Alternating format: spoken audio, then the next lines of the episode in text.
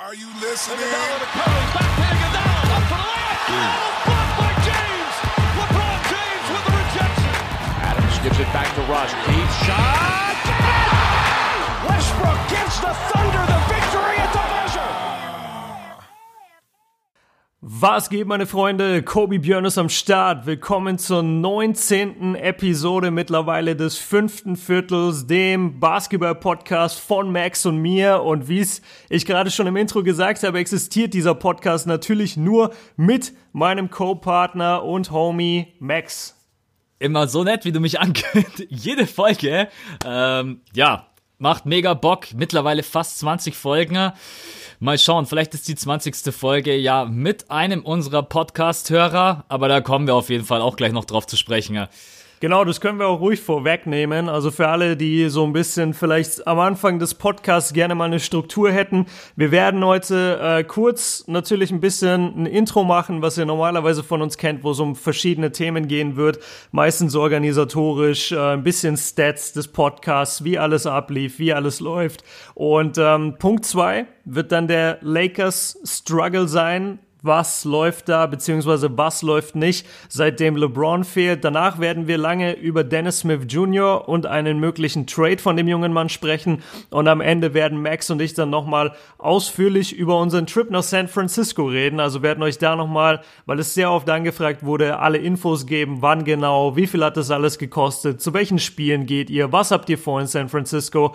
So sieht der Podcast gerade grob aus. Und äh, ja, Max hat es schon angesprochen, möglicherweise die 20. Folge dann mit einem von euch, beziehungsweise mit einem der Supporter auf Patreon. Dort hatten wir ja eins der Ziele erreicht, ähm, eins der finanziellen Ziele und haben dann gesagt, ey, wenn das Ziel erreicht ist, dann würden wir gerne einmal im Monat mit einem unserer Supporter eine Folge aufnehmen. Wir hatten letzte Woche einen Gewinner ausgewählt, der hat uns dann aber freundlicherweise gesagt, Jungs, passt auf, ähm, vom Wissen her ist es nicht ganz so mein Ding. Ich bin da nicht so tief drin. Ich traue mir das nicht unbedingt zu, was vollkommen okay ist. Und ich glaube, ein Mikrofon meinte er auch, hat er nicht, was auch kein Problem ist. Und ähm, ja, deshalb haben wir jetzt gesagt, wir losen jemand Neues aus. Das werden wir wieder morgen machen, also morgen Freitag.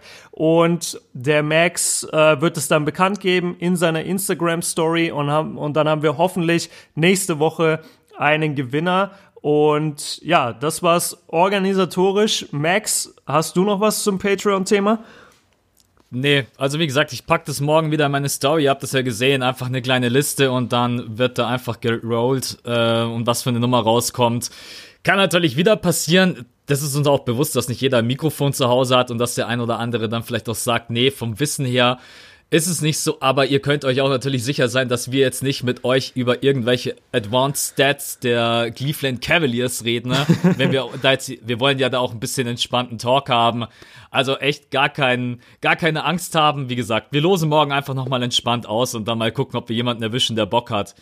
Genau, noch zum Thema Audio-Equipment, also weil jetzt ein paar Mal das Wort Mikrofon gefallen ist. Es reicht auch vollkommen, wenn ihr einfach ein Smartphone habt, was ein ganz gutes Mikro integriert hat, wo ihr halt eine lange Sprachnotiz dann aufnehmen könnt, die ihr uns dann einfach schickt. Also beispielsweise die Goat-Debatte, die ich mit Siebes aufgenommen habe, die haben wir komplett auf unseren äh, jeweiligen iPhones einfach aufgenommen über, über die Sprachnotizen-App und haben dieses Audio benutzt. Und das war auch vollkommen okay. Und gerade für einen Podcast, wo ihr nur einmal auftretet, da müsst ihr jetzt nicht denken, ihr müsst irgendwie das krasse Equipment am Start haben.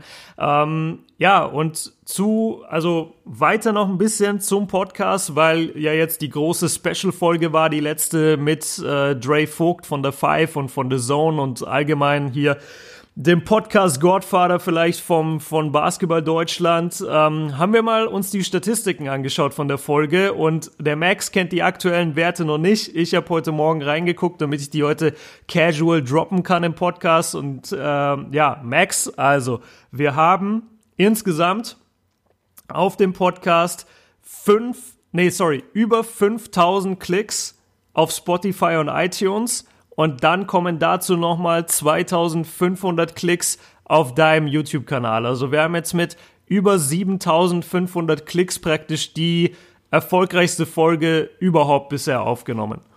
Das ist echt krass. Das ist also ich kann generell die ganzen Zahlen auch vom letzten Jahr nicht glauben. Wir haben letztens mal auch darüber gequatscht, generell, wie oft der Podcast schon gehört wurde. Die Zahlen wusste ich jetzt noch nicht. Aber ich stelle mir einfach immer vor, so viele Leute stehen vor mir wie in dem Hörsaal und du machst halt irgendwie eine Vorlesung und wenn man sich das Krass. einfach nur vorstellt, ist das Stell dir mal vor, stehen 5000 Leute vor dir, 6000, 7000. und die gucken äh, dich alle an und sagen, reden wir über Basketball. Und du sagst irgendwas über James Harden und alle ziehen die Augenbraue hoch. ähm, nein, das ist natürlich, das ist erstens klar, es ist schön, dass die Leute reinhören, aber was viel schöner ist, dass man so viele Nachrichten bekommt und die Jungs dann auch, ähm, ich habe auch über James Harden mit total vielen geschrieben, und habe auch Kritik bekommen, aber sachliche Kritik und dann viele Diskussionen und immer alles auf einer entspannten und coolen Ebene. Das ist eigentlich die schönste Sache an diesem Podcast, dass wir da auch Feedback bekommen von den Jungs. Ähm, aber generell natürlich klar, ist, ich bin einfach nur mega happy, wie das alles läuft. Ja, Mann, also ich auch auf jeden Fall. Ähm, diese Zahlen kann man sich echt kaum vorstellen und deshalb sagen wir einfach wie immer kollektiv an dieser Stelle vielen, vielen Dank für oder an alle Zuhörer und an alle Supporter des Podcasts. Ohne euch wäre das ganze Projekt natürlich nicht möglich und deshalb freuen wir uns sehr, dass wir dieses Ding jede Woche eigentlich mittlerweile durchziehen können vor euch. Jetzt haben wir noch eine Frage im Intro und zwar lautet die, wie war unsere NBA-Woche? Allerdings habe hab noch ich was vorher. Ah, okay. Weil ihr uns so krass supportet, haben wir gestern unseren Antrag bei dieser eingereicht. Yo. Ähm, weil es wurde jetzt mega oft angefragt, nicht jeder hat irgendwie einen Spotify-Account und der ein oder andere sagt, YouTube unterwegs ist manchmal ein bisschen äh, schwierig. Und deswegen, äh, das ist gar nicht so easy, äh, stressiger als Spotify und iTunes, das wird echt überprüft, die schauen, was wir machen, ähm, aber wenn das Ganze läuft, dann sollte das innerhalb von einer Woche freigeschaltet sein, bloß dass ihr Bescheid wisst, dieser kommt demnächst auch, dann sind wir dort auch zu hören. Sehr geil. Cool, dass du dich darum gekümmert hast. Vielleicht deswegen, weil du so einen Riesenantrag stellen musstest, hattest du gar keine Zeit, wie ich gerade im Vorgespräch erfahren habe, dich diese Woche mit der NBA zu beschäftigen, weil ich habe normalerweise immer den Punkt drin, wie war unsere NBA-Woche und der Max hat mir gerade kurz vor der Aufnahme gesagt, ey, ich habe kein einziges Spiel gesehen. Ähm, sollen wir den Punkt dann einfach skippen oder hast du irgendwas vielleicht Triviales, irgendwas, was du jetzt in der Woche mitbekommen hast, wo du gesagt hast, so, ey, das war krass? Also ich habe kein komplettes Spiel gesehen, das heißt, ich habe mich einfach nicht hinsetzen können und mal sagen, hey, pass auf, das Game ziehe ich mir jetzt komplett rein. Aber natürlich habe ich zum Beispiel das erste Viertel der Warriors gegen die Nuggets gesehen. Ich habe die Eskalation von James Harden ähm, in der ersten Halbzeit komplett gesehen, aber halt nie diese Ruhe, die ich eigentlich äh, mal haben möchte, mich hinzusetzen und zu sagen, doch, ein Spiel habe ich geguckt und das war leider das waren die Lakers gegen die Bulls. ähm, aber wir quatschen ja sowieso gleich über die Lakers. Also es geht einfach nicht jede Woche. Auch von der Arbeit her war mega viel zu tun. Deswegen äh, von mir diese Woche NBA-Woche sehr, sehr kurz und knapp. Wie war es bei dir? Hast du überhaupt irgendwas sehen können oder warst du auch einfach zu busy? Nee, also ich, ich war echt äh, gut beladen mit, mit Videoproduktion. Das, das haben die meisten wahrscheinlich auch mitbekommen, so ein bisschen über Instagram und auch über meinen Output auf den Kanälen. Ich habe es aber komischerweise trotzdem geschafft, viele, viele Spiele zu gucken. Das, das lag vor allem daran, dass ich mir einfach ähm, die meisten Abende jetzt in der letzten Woche ähm, auch mit meiner Freundin gesprochen habe und gesagt habe, ey, so ganz ehrlich, ich habe irgendwie ich, ich will einfach ein bisschen für mich alleine sein. Ich, ich will einfach ein bisschen chillen. Ich bin total ausgelockt von der Arbeit. Ich kann jetzt nicht noch groß irgendwie den Abend hier ähm, miteinander verbringen und irgendwelche Shows oder Serien angucken auf Netflix. Und dann hat sie mich eigentlich die ganze Woche über immer abends in Ruhe gelassen. Und dann habe ich mir da oft dann, wenn ich so ein ein, zwei Stunden abget, ähm, ja, abgetaucht war und gechillt hatte, ähm, habe ich mir dann echt immer noch ein paar Spiele reingezogen. Also ich habe viel von den Nuggets gesehen, viel von den Warriors. Ich habe die Pacers zweimal gesehen, was mich sehr gefreut hat und äh, einmal die äh, einmal die Nets. Und ja, war, war allgemein eine geile Zeit. Ich habe jetzt nicht zu jedem Video, äh, zu jedem Spiel direkt einen Spielbericht auf einen Cut hochgeladen. Aber es war einfach cool, sich so ein bisschen die NBA mal reinzuziehen, ohne den Hintergrund, ah, genau darüber muss ich jetzt ein Video machen, sondern einfach so ein bisschen in die Fern, äh, Fan-Perspektive praktisch zu wechseln mal wieder, was ja auch immer ganz schön ist. Aber nachdem wir eben nicht nur Fans sind, Max, sondern weil wir hier auch ähm, das Ganze ernst nehmen und weil uns dieses ganze NBA-Thema extrem wichtig ist, jumpen wir jetzt doch mal in den ersten Punkt. Und da geht es heute, wie schon angesprochen, um die Los Angeles Lakers. LeBron James seit elf Spielen verletzt. In diesen elf Spielen läuft es bei den Lakers nicht besonders gut. Vier Siege, sieben Niederlagen, darunter auch eine Niederlage gegen die Cleveland Cavaliers in der eigenen Halle, wo danach ähm, hier der GM ähm, gefilmt wurde, wie er durch den Lakers Tunnel läuft und wirklich so einen Gesichtsausdruck hat, so verdammt, was soll ich tun? Ähm, die ganze Zeit wird spekuliert, muss Coach Luke Walton gefeuert werden? Das, das haben wir jetzt gar nicht im Skript für heute drin, aber ist mir aufgefallen, dass das immer wieder angesprochen wurde. Und allgemein stehen die Lakers halt vor allem wegen der vielen Niederlagen sehr stark in der Kritik. Jetzt hast du aber erstmal positive Nachrichten für uns, Max, glaube ich, zum Lakers-Thema. Vor allem auch für uns beide privat, weil wir ja in zwei Wochen unseren Trip haben nach San Francisco, wo wir die Lakers ja auch sehen werden live. Mir ist eigentlich egal, wie die spielen. Hauptsache LeBron James steht äh, wieder davor, zurückzukehren. Also jetzt soll er äh, diese Woche soll er noch pausieren bis Sonntag und dann glaub, Dienstag oder Mittwoch Nacht äh, soll er wieder ähm, auf dem Feld stehen, sondern am Wochenende schon die ersten Trainingseinheiten wieder mitmachen und Gott sei Dank, ähm, ja, aber auch echt nicht nur wegen unserem Drip, sondern auch für die Lakers. Wir werden das gleich sehen. Wir gehen heute ein bisschen tiefer rein, was die Stats angeht und ohne James läuft's ja nicht ganz so geil. Aber klar, für uns beide und unseren Trip nach San Francisco wenn man schon mal die Chance hat, die Lakers mit LeBron James zu sehen, dann will man das natürlich auch. Und da habe ich uns beiden auch die Daumen gedrückt. Und als ich gelesen habe, möglicherweise fällt er aus bis Ende Februar, ja. war meine Laune nicht ganz so geil. jetzt ist die Laune aber sowieso nur noch zwei Wochen. Dann sitzen wir im Flieger. Jetzt ist die Laune eh mega. Ähm, aber ja, klar, ohne LeBron James läuft's derzeit nicht so geil. Aber da kommen wir jetzt gleich drauf zu sprechen. Ja. Ja, lass mich da mal kurz was einwerfen, was mir gerade einfällt, weil ich finde, das passt gerade richtig gut. Als du gesagt hast, wir hoffen natürlich, also wir beide jetzt privat hoffen, einfach, dass er spielt, weil wir ihn eben sehen wollen, sehen werden und ähm, da zu dem Spiel hinfliegen, das ist ein Riesenaufwand für uns.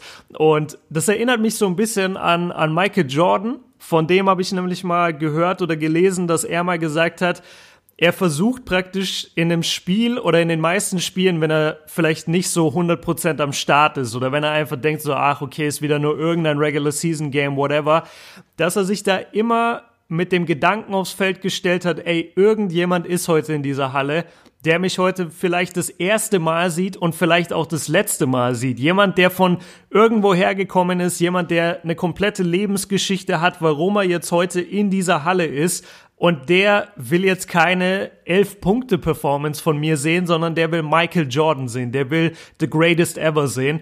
Und das ist, das finde ich, ist ein super cooler Gedanke und so ein richtig krasses, ähm, so, so eine richtig krasse Dankbarkeit, die das auch zeigt von Michael seinen Fans gegenüber, dass er sagt, ey, ich will denen einfach auch eine Show liefern. Und ich hoffe, hoffe, hoffe, dass LeBron sich das Gleiche denkt und denkt, okay, ich bin jetzt in der Oracle Arena, da sind mit Sicherheit viele Leute angereist, weil das ein Top-Spiel ist. Lass mich mal eine geile Performance ähm, rauszaubern. Das nur so trivial mal nebenbei, finde ich, passt in dem Moment ganz gut. Weißt du, was ich hoffe? Was denn? Dass du noch schnell 700 Abos bekommst, damit wir in vier Stufen des Michael Jordan bekommen. Echt, ja. ohne Witz. Also, ich bin da auch mega heiß drauf. Und Echt? noch, äh, ja, ohne Witz, 750 Abos noch. Ich habe vorhin schon ein paar Mal aktualisiert. ähm, ja, ich glaube, es ist einfach, man muss sagen, äh, klar, LeBron James hin oder her, aber Michael Jordan ist der GOAT.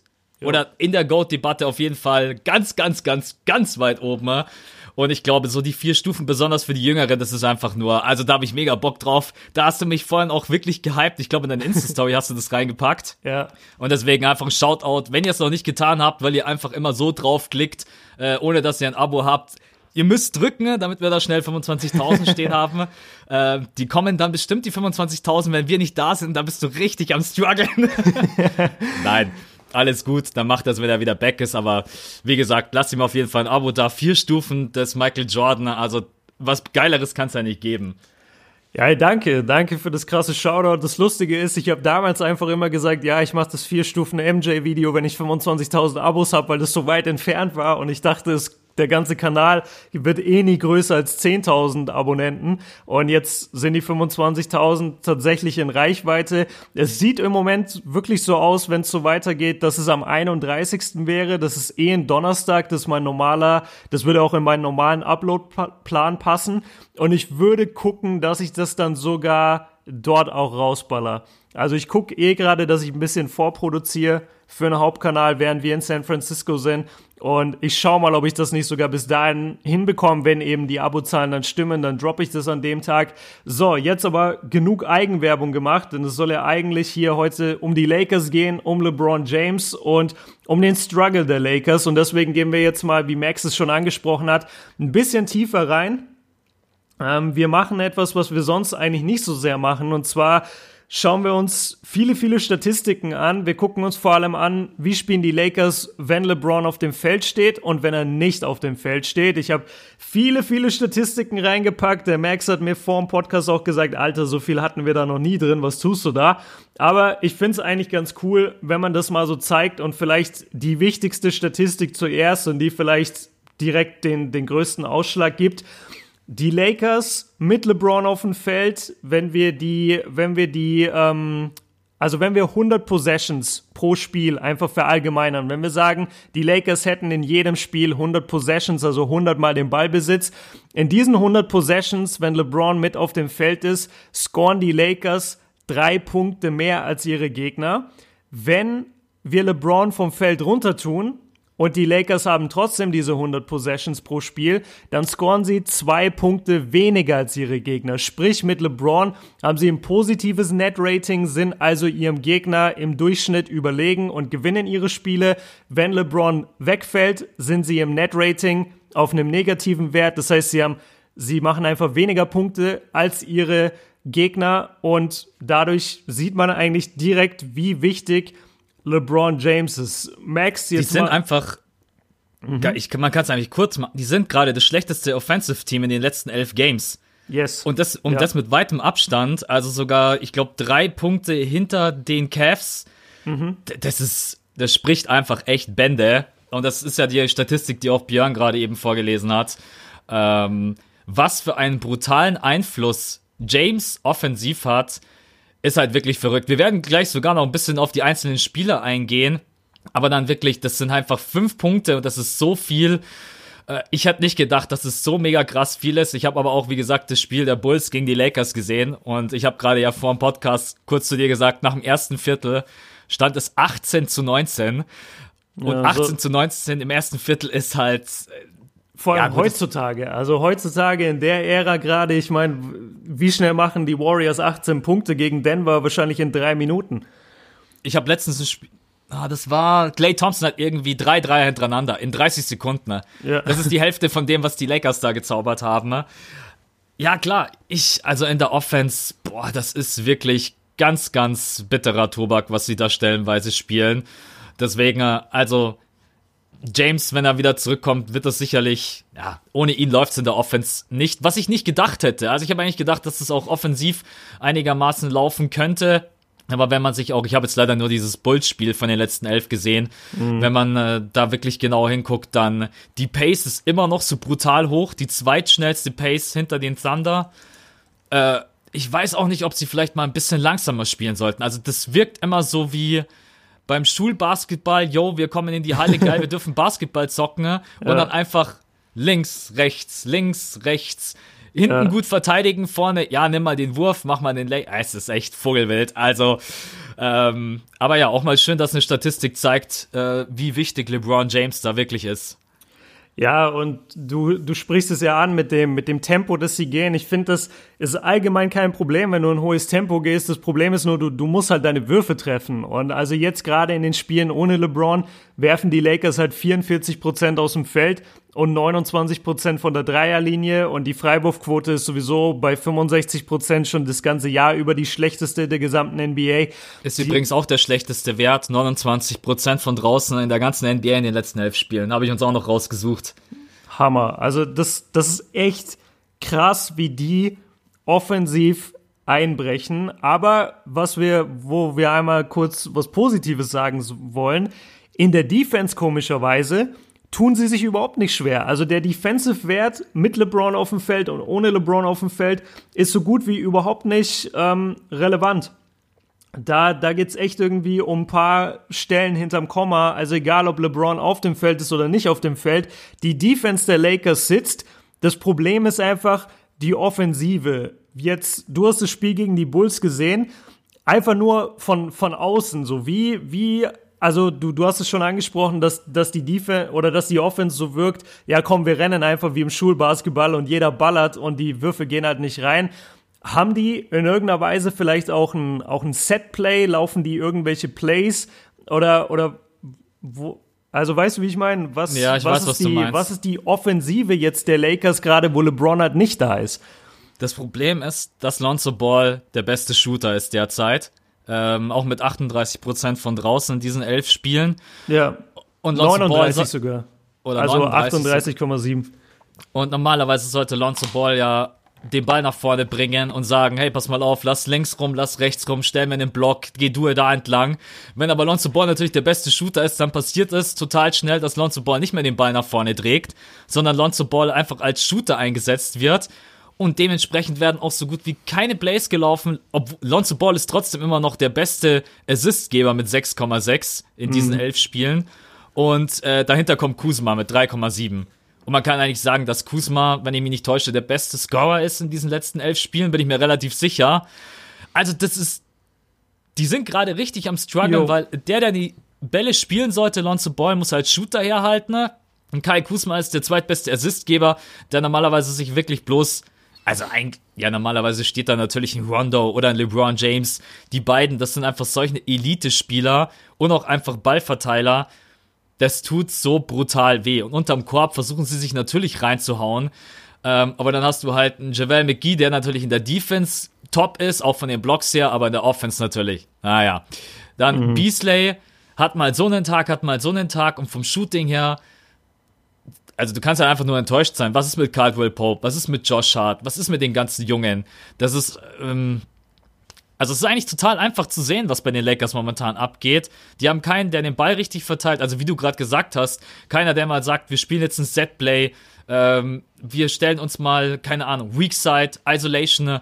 Mich wundert es überhaupt, dass die so eine schnelle Pace spielen, weil manchmal merkt man richtig, oh, ähm, was machen wir jetzt eigentlich? Jetzt stehen wir alle da, sind verteidigt, jeder Man to Man und dann passiert irgendwas Wildes und manchmal klappt's und manchmal nicht.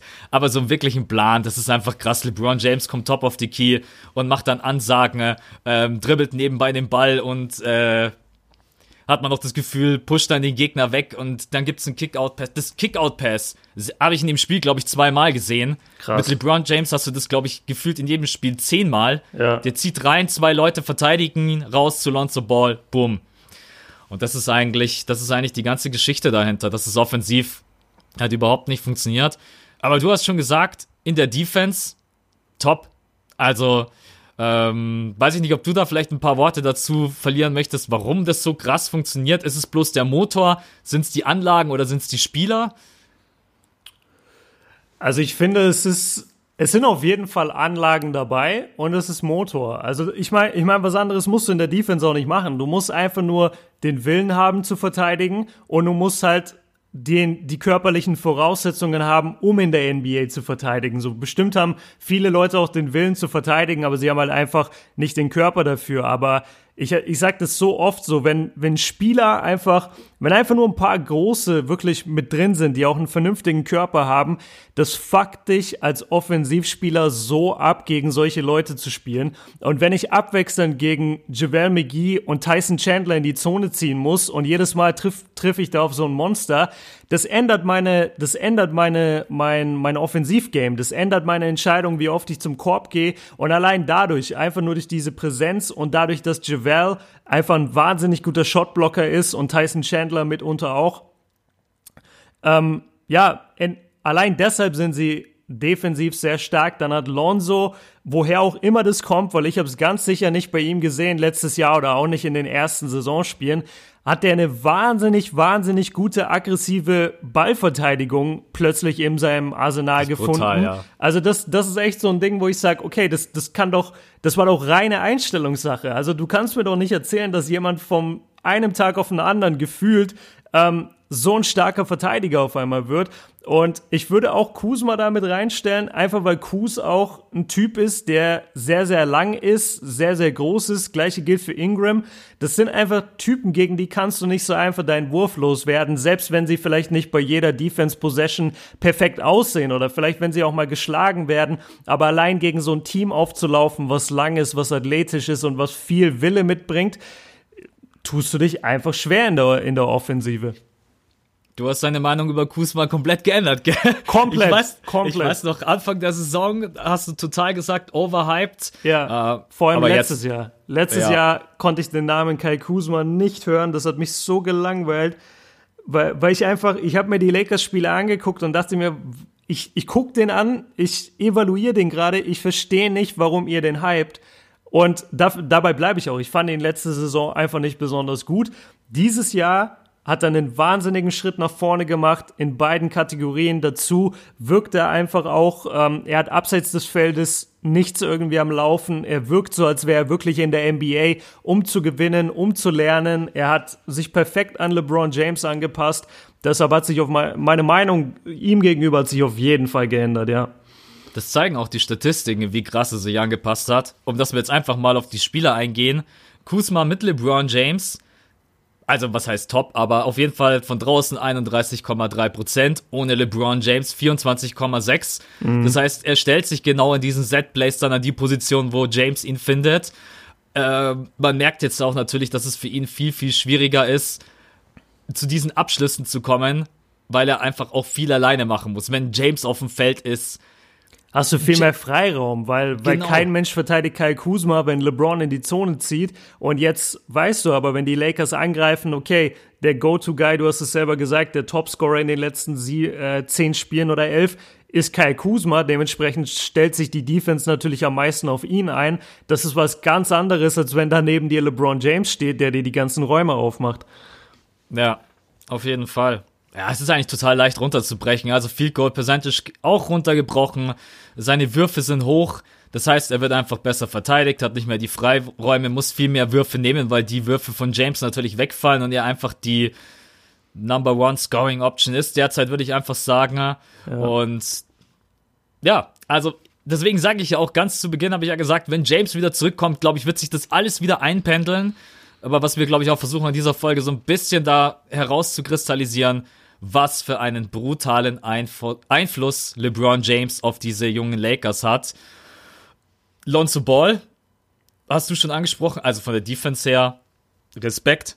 Also der Typ, der auch von seiner seitlichen Bewegung her, das ist echt crazy. Ja, wie schnell er der ist, ne? Das ist heftig. Ja, aber ich bin da auch total bei dir. Also die haben alle einen brutal defensiven. Mo aber das ist halt eben das in der Defensive. Hast du nicht sogar das Beispiel gebracht äh, im Dre-Podcast? Selbst wenn du in der Offense total kacke bist, wenn du dich in der Defensive reinhaust, dann lässt sich der Coach auf dem Feld. Weil Ja. da kannst du halt so viel mit ähm, einfach Motivation machen, zu sagen, ey, ich bleib jetzt einfach dran, ich lasse ihm nicht den Freiraum. Und das hat halt auch nicht ganz so viel mit Können zu tun. Natürlich kannst du jetzt kein 2,13 Meter Center verteidigen, wenn du 1,95 groß bist. Ähm, Außer du, bist, außer du bist Draymond. außer du bist Dann Draymond. kannst du das. Über den will ich aber nicht reden, weil der nervt mich momentan. Und dich auch, wie ich gelesen habe. Ja. Ähm, ja, aber natürlich, Lonzo Ball hat die Anlagen, um einfach auf der Point Guard Position äh, richtig guter Verteidiger zu sein. Also ich traue ihm da sogar wirklich das All-Defensive Team zu. Gefällt mir schon, gefällt mir echt äh, richtig gut. Wollen wir vielleicht auch mal ein bisschen auf seine Offensivwerte gucken? Ja, klar, also vielleicht erstmal verallgemeinert, weil wir jetzt die jungen Spieler angesprochen haben und wir haben gesagt, es läuft gar nicht so bei denen. Wenn du jetzt dir die normalen Statistiken anguckst, also sprich einfach die Punkteausbeute, die Rebounds, die Assists, dann ist es bei allen Spielern, also bei Lonzo, Kuzma und Ingram, ist es bei allen drei nach oben gegangen. Man muss dazu aber natürlich auch sagen, die haben jetzt dadurch, dass LeBron fehlt, natürlich öfter den Ball in der Hand, können mehr Würfe nehmen und vor allem, sie spielen einfach alle auch jetzt mehr Minuten. Also von jedem ist auch die Minutenanzahl gestiegen und deshalb, ähm, ja, wollen wir das so ein bisschen damit praktisch erklären. Also nur weil jetzt jemand statt 15 Punkten im Schnitt 18 Punkte im Schnitt macht, wie es zum Beispiel gerade bei Ingram ist, kannst du jetzt nicht sagen, dass Ingram auf einmal besser spielt, sondern es, seine Rolle im Team hat sich einfach ein bisschen geändert. Aber das, das nur allgemein. Was, worauf wolltest du hinaus, Max, mit Lonzo? Ja, weil wir jetzt, wir haben jetzt so viel über seine Defense gesprochen, dass wir einmal auch offensiv auf ihn gucken, einfach nur von draußen. Ne? Ähm, klar, Minuten sind brutal nach oben gegangen, genauso in die Richtung. Also was, was ich gerne bei ihm einmal hervorheben möchte, ich werde das halt auch wirklich so oft gefragt, leider. Ähm, und irgendwie gibt sich nie jemand mit der Antwort zufrieden, selbst wenn du schon zwei 20-minütige Lakers-Videos gemacht hast, wo du alle Fragen beantwortest, aber es kommt trotzdem jeden Tag die Frage. Lonzo ist für mich wirklich einer der Spieler mit der besten Übersicht in der NBA. Ich liebe es, diesem Typen zuzugucken, wie er den freien Mann sieht, wie er Pässe sieht, ein, zwei Stationen, bevor der Ball überhaupt bei ihm ist und er weiß schon, okay, wenn der Ball gleich bei mir ist, dann spiele ich ihn dahin und der Spieler, der dann frei ist, weiß selber noch gar nicht, dass er dann frei ist. Seine Übersicht, wahnsinnigen Respekt davor. Ich liebe solche Spieler, deshalb bin ich auch großer LeBron-Fan mein Leben lang gewesen. Aber es ist einfach zu unkonstant für mich. Ich kann mir, also ich, wenn ich, wenn ich mich jetzt richtig hinsetzen würde und sagen würde, yo, ich bin jetzt voll der Lakers-Fan und ich liebe jetzt die Lakers und ich gucke mir jetzt jedes Spiel an, ich würde sterben vor Frustration. Weil du, weil du Spieler hast, von dem, der, der macht alles, der macht ein Triple-Double, der verteidigt gut und du sagst, okay, das ist der neue Point Guard der NBA. Und dann kommt das nächste Spiel, sieben Turnover, zwei Punkte, null von fünf aus dem Feld. Und du denkst dir, was ist los mit dir? Du hast, glaube ich, trotzdem mehr Lakers-Spiele gesehen als ich in letzter Zeit.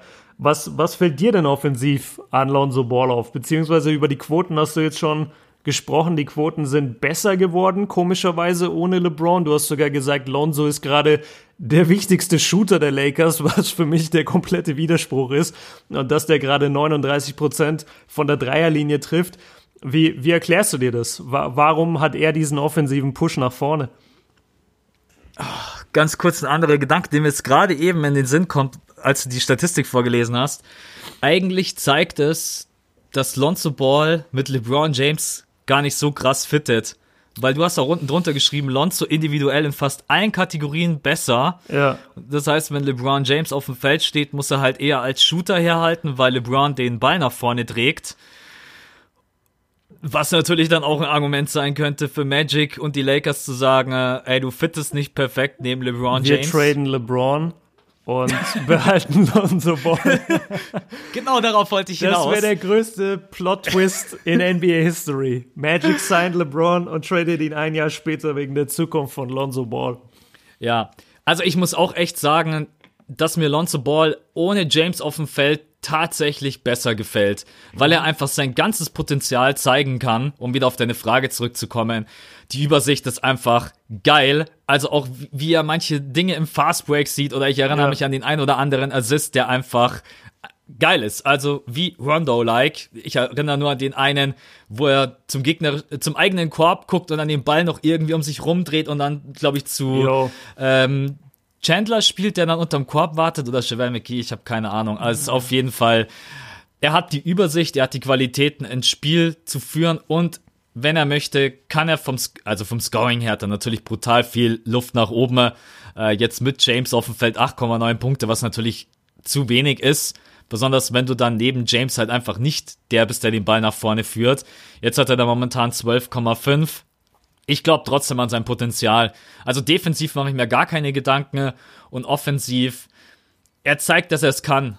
Und ich, ich würde mir wirklich wünschen, dass die Lakers weiterhin auf ihn bauen und ihn nicht traden. Äh, aber das ist ja wieder, das ist Zukunftsmusik. Ansonsten äh, werde ich jetzt auf jeden Fall das Ganze mal auch von den Statistiken her mir reinziehen, wenn James wieder da ist, ob er das mhm. auch beibehalten kann oder ob das Ganze wieder einbricht. Aber ganz kurz, offensiv, geile Übersicht, sein Wurf mit 38,7 Prozent, also 39 Prozent, das ist, das ist gut. Das, das ist saugut. Das, das ist saugut. Sau also man sagt ja, Elite ist über 40 Prozent, da ist er jetzt nicht so weit von entfernt. Äh, auch bei dem Spiel gegen die Bulls, auf das ich mich ja leider nur beziehen kann, weil es das Einzige ist, was ich komplett gesehen habe. Auch da schön ein paar Mal die Dreier hintereinander reingezimmert. Ähm, die, man hat auch das Gefühl, dass die Jungs auf ihn hören, was glaube ich auch nicht ganz so unwichtig ist Gut, Freiwürfe, Lonzo. Digga. Also Alter, da, ey, was ist das, Alter? Ich habe noch nie einen Guard gesehen, der so wack von der Freiwurflinie ist. Was Ja, ist vor allen Dingen da jetzt die Spiele ohne los, James. Alter, come on, der ist bei, ja, in den letzten Spielen jetzt ohne LeBron, also die letzten elf Spiele, bei 26 Prozent. Davor, das ist ja schon das Kranke, die 52 Prozent davor sind schon so das unterste, so die unterste Schublade, das ist so schlechter als Shaquille O'Neal von der Freiwurflinie. Und jetzt die letzten elf Spiele einfach 26 Prozent.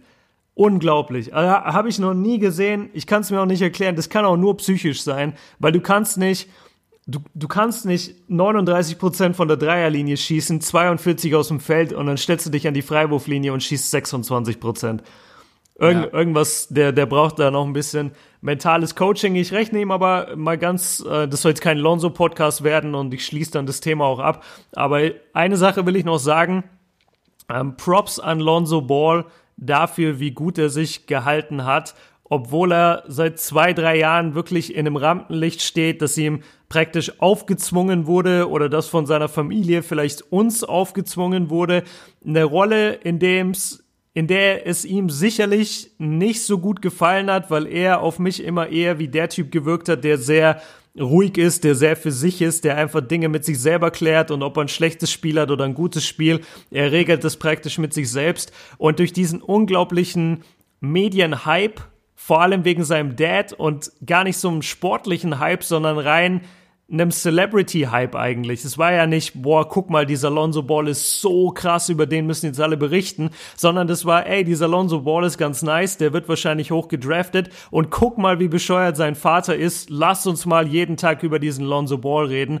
Dass er diesem Hype praktisch ein bisschen entkommen ist, dass das alles ein bisschen ruhiger geworden ist und dass er trotzdem solide Leistungen bringt. Klar, mit viel Luft nach oben, klar noch nicht so konstant, wie er sein sollte, aber trotzdem da an der Stelle auf jeden Fall mal von mir ähm, Props, weil das hätte, glaube ich, nicht jeder gekonnt und dieser Medienhype kann dich echt so zermürben. So fragt mal Markel Fultz, wie es ihm geht. Ähm, jetzt noch eine Sache zu den Lakers.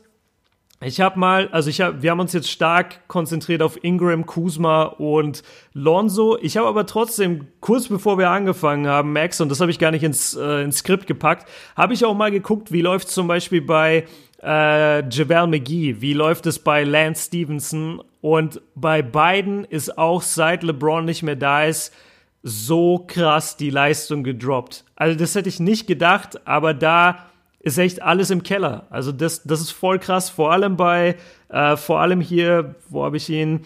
Bei Lance Stevenson. Ich gucke mal kurz, ob ich das noch offen habe. Ähm, gib mir eine Sekunde, dass ich das einmal mir aufrufe.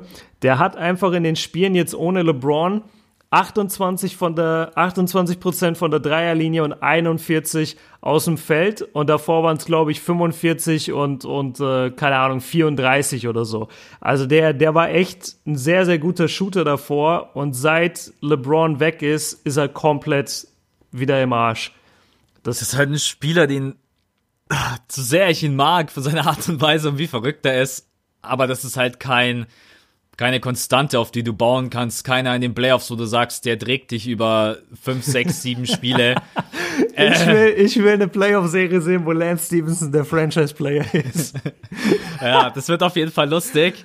Nein, Lance ist wirklich so jemand, den kannst du halt mal reinwerfen und manchmal bringt er dich auch ins Spiel zurück, was äh, gar nicht denkbar ist. Ja. Zum Beispiel Golden State, das äh, Christmas Game, da war es ja auch so mit seiner äh, Air-Gitarre. Ja, Mann. Aber, aber natürlich generell ist das so ein verrückter. Also das ist ja auch egal, gegen wen der spielt. Alleine seine Dribble-Moves sind ja wie von irgendeinem Werbespot, der irgendwie... das ist, Das ist ein Ähm, guter Vergleich. Aber das ist halt gerade eben das, was natürlich neben James funktioniert, wenn du halt eine Konstante und jemanden auf dem Feld hast, der halt wirklich ernst spielt. Dann Ja. funktioniert sowas. Aber jetzt gerade eben bräuchtest du halt einfach jemanden, der die Kontrolle übers Spiel hat, der einfach mit der richtigen Ernsthaftigkeit rangeht. Und das ist einfach Lance nicht. Und Lance ist einfach kein Point Guard und keiner, der den Ball nach vorne bringen kann. Schon mal hier und da in der ein oder, ein oder anderen Possession. Aber Lance ist halt einfach Lance. Und deswegen äh, wird es sicherlich wieder nach oben gehen, wenn James zurückkommt. Aber mit Lance wirst du auf jeden Fall jetzt keine Playoff-Runde gewinnen. Also jetzt nicht wegen Nee, ihm oder also auch kein nur, Championship. nur als, nur als X-Faktor von der Bank. genau, also da kann er, da kann er natürlich, wenn du den von draußen reinbringst, Playoff-Serie, willst gerade mal ein paar Leuten Pause geben und sagst, hey, ich will jetzt einfach, dass du den acht Minuten ne, komplett auf den Sack gehst, Mhm. dann ist Lance genau der Richtige, sowohl in der Offense als auch in der Defense, weil du dich halt extrem konzentrieren musst mit seinen schnellen Be Spackbewegungen, muss ich schon sagen? Ja. ähm, dass du halt wirklich dran bleibst und in der Defense wissen wir ja auch alle, wenn der will, kann er dich halt zu Tode nerven. Ne? Genau, also für sowas kann man ihn gebrauchen. Aber ja, dass er jetzt da einbricht, wundert, wundert mich nicht. Und Javel McGee wundert mich auch nicht, dass er jetzt sein, seine Anfangsleistung der Saison nicht konstant beibehalten konnte, weil das war ja schon am Anfang verrückt. Da haben wir ja schon vom Most Improved Player gesprochen. Ne? Ja, und Defensive Player of the Year, Ja, da genau. war eine Menge im Raum. Aber man muss fairerweise sagen, äh, habe ich mir gerade nochmal aufgerufen, also Javel kommt zumindest auch von einer etwas längeren Pause zurück. Also der hat, wie viele Tage sind es? Zwölf Tage hat er nicht gespielt und hat insgesamt äh, sieben Spiele auch verpasst. Kam dann praktisch nach dem Christmas Game erst wieder zurück, also nach der LeBron-Verletzung. Und hat dann aber echt auch in diesen Zeiten jetzt, spielt drei Minuten weniger als davor in den Spielen und er ist krass eingebrochen. Also sowohl im Scoring als auch in der Defense. Das, ja, ich weiß, ich kann es nicht genau einordnen. Liegt es jetzt an der Verletzung oder liegt es daran, dass LeBron nicht da ist? Wahrscheinlich hängt es so ein bisschen mit beiden zusammen. Noch der eine Punkt zu Lance, weil ich gesagt hatte, seine Dreierquote war davor so krass.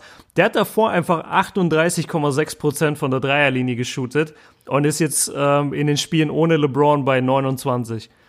Da siehst du echt mal, was das für ein Impact ist, wie du auch gesagt hast, immer mit diesem LeBron zieht in die Zone, alles konzentriert sich auf ihn, du kickst den Ball raus und da stehen deine Shooter und die sind frei und können abdrücken. Das ist was ganz anderes, als wenn du nicht so eine Präsenz hast auf dem Feld wie LeBron und wo die Defense eben dir schon auf den Füßen bleibt, weil sie sagen, ey, wir müssen da in der Zone eh nichts verteidigen, da ist ja kein LeBron James.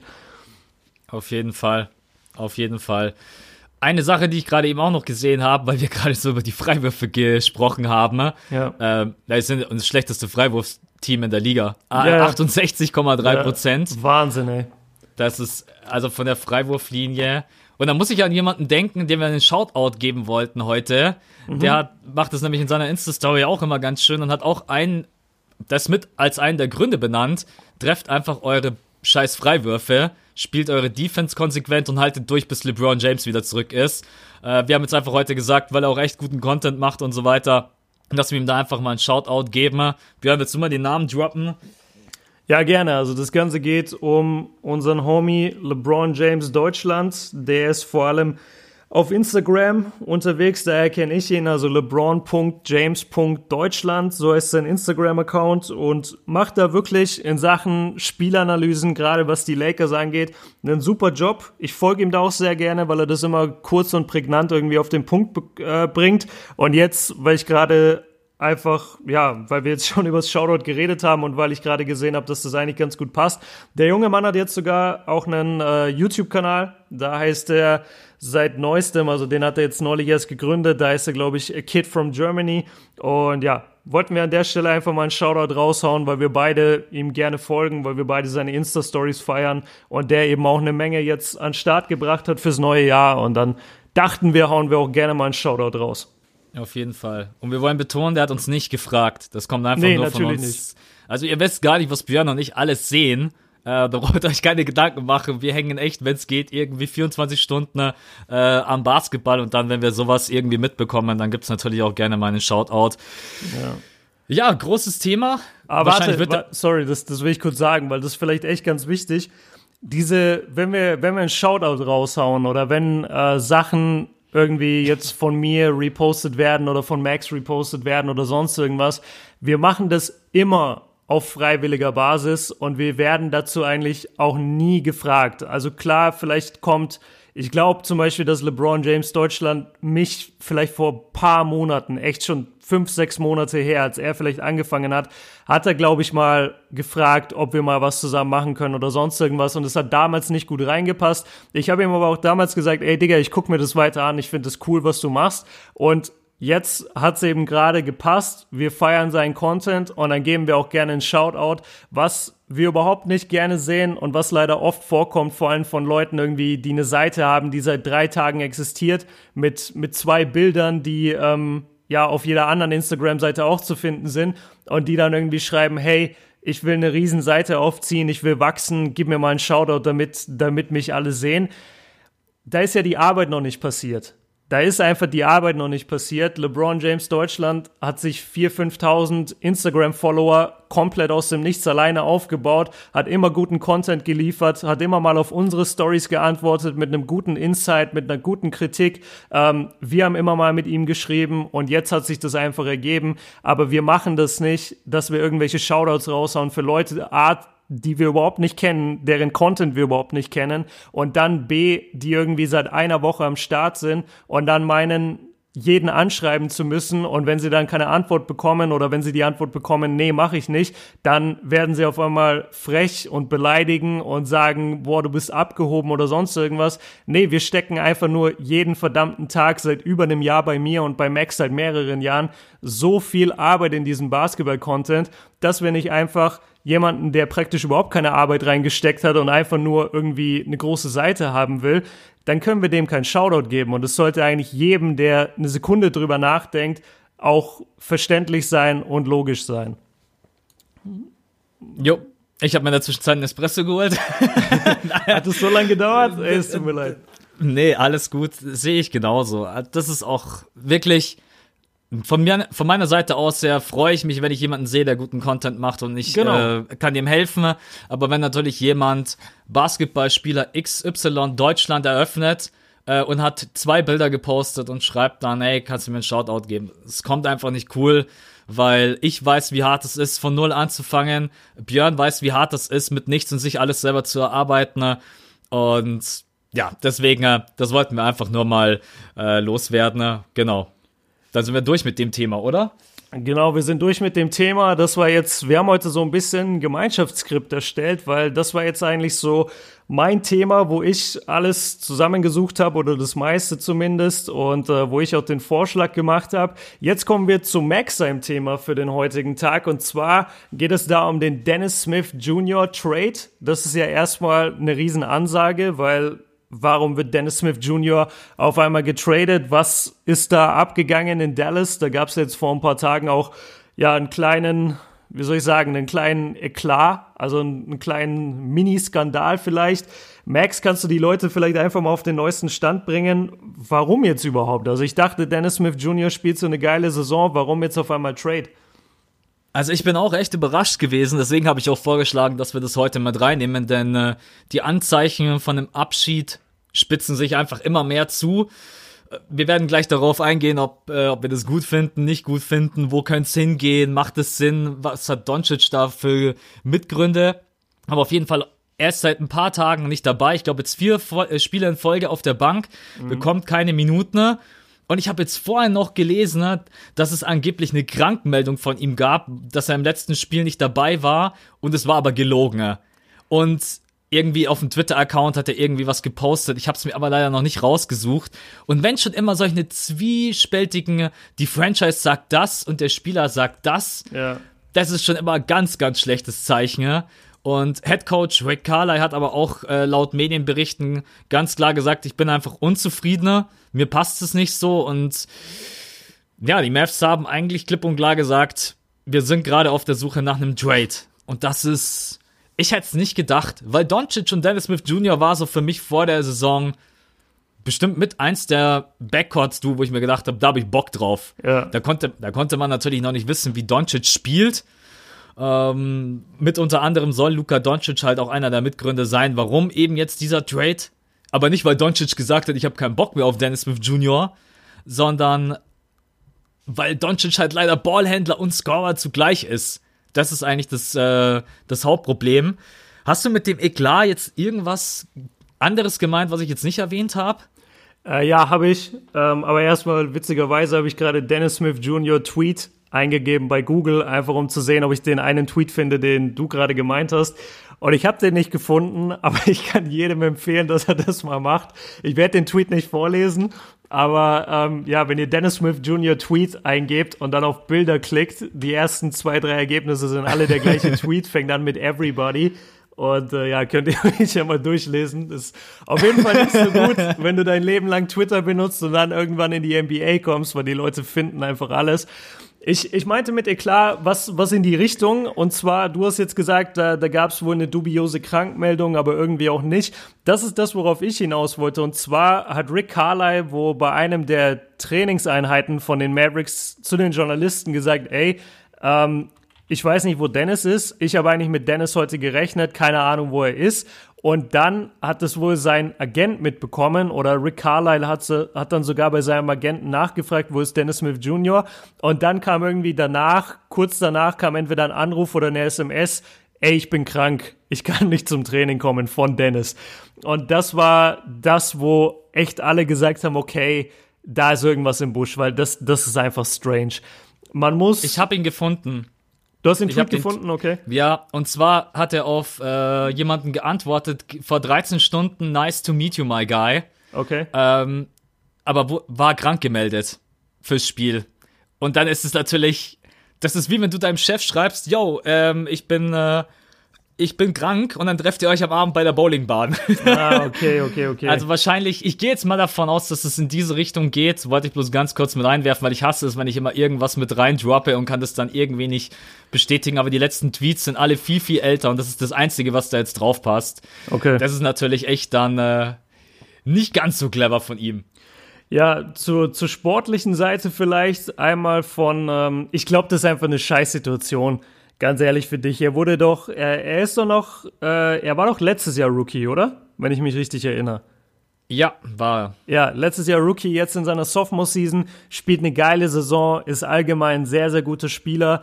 Ähm, das Problem ist einfach nur, dass Doncic, so wie es im Moment aussieht, und ich sage extra Stand jetzt, weil es kann sich immer noch viel ändern und Leute können auch beispielsweise wie Donovan Mitchell und Jason Tatum in ihrem zweiten Jahr einfach krass strugglen oder Carmelo Anthony damals 2005 aber Doncic sieht im Moment schon sehr nach zumindest einem Talent aus, was es nur einmal in einer Generation gibt. So ein Spieler, über den wir in drei, vier Jahren einfach genauso sprechen werden, wie wir heute über Anthony Davis, Kevin Durant, Steph und LeBron sprechen. Also der, der Typ hat wirklich alle Tools, der ist cold-blooded, der hat jegliche Erfahrung, dem, dem tut nichts weh in der NBA und der ist verdammte 19 Jahre alt wenn so einer natürlich dann gedraftet wird, praktisch auf deiner Position, dann hast du einfach ein Problem. Dann hast du einfach ein Problem. Und wenn du auch jemand bist, der gerne den Ball in den Händen hält, ja, sorry, ich gebe ihn aber lieber Luca. Das heißt nicht, dass Dennis irgendwie ein schlechter Spieler wäre. Es das heißt nur, er ist einfach nicht auf dem Level eines Luca Doncic.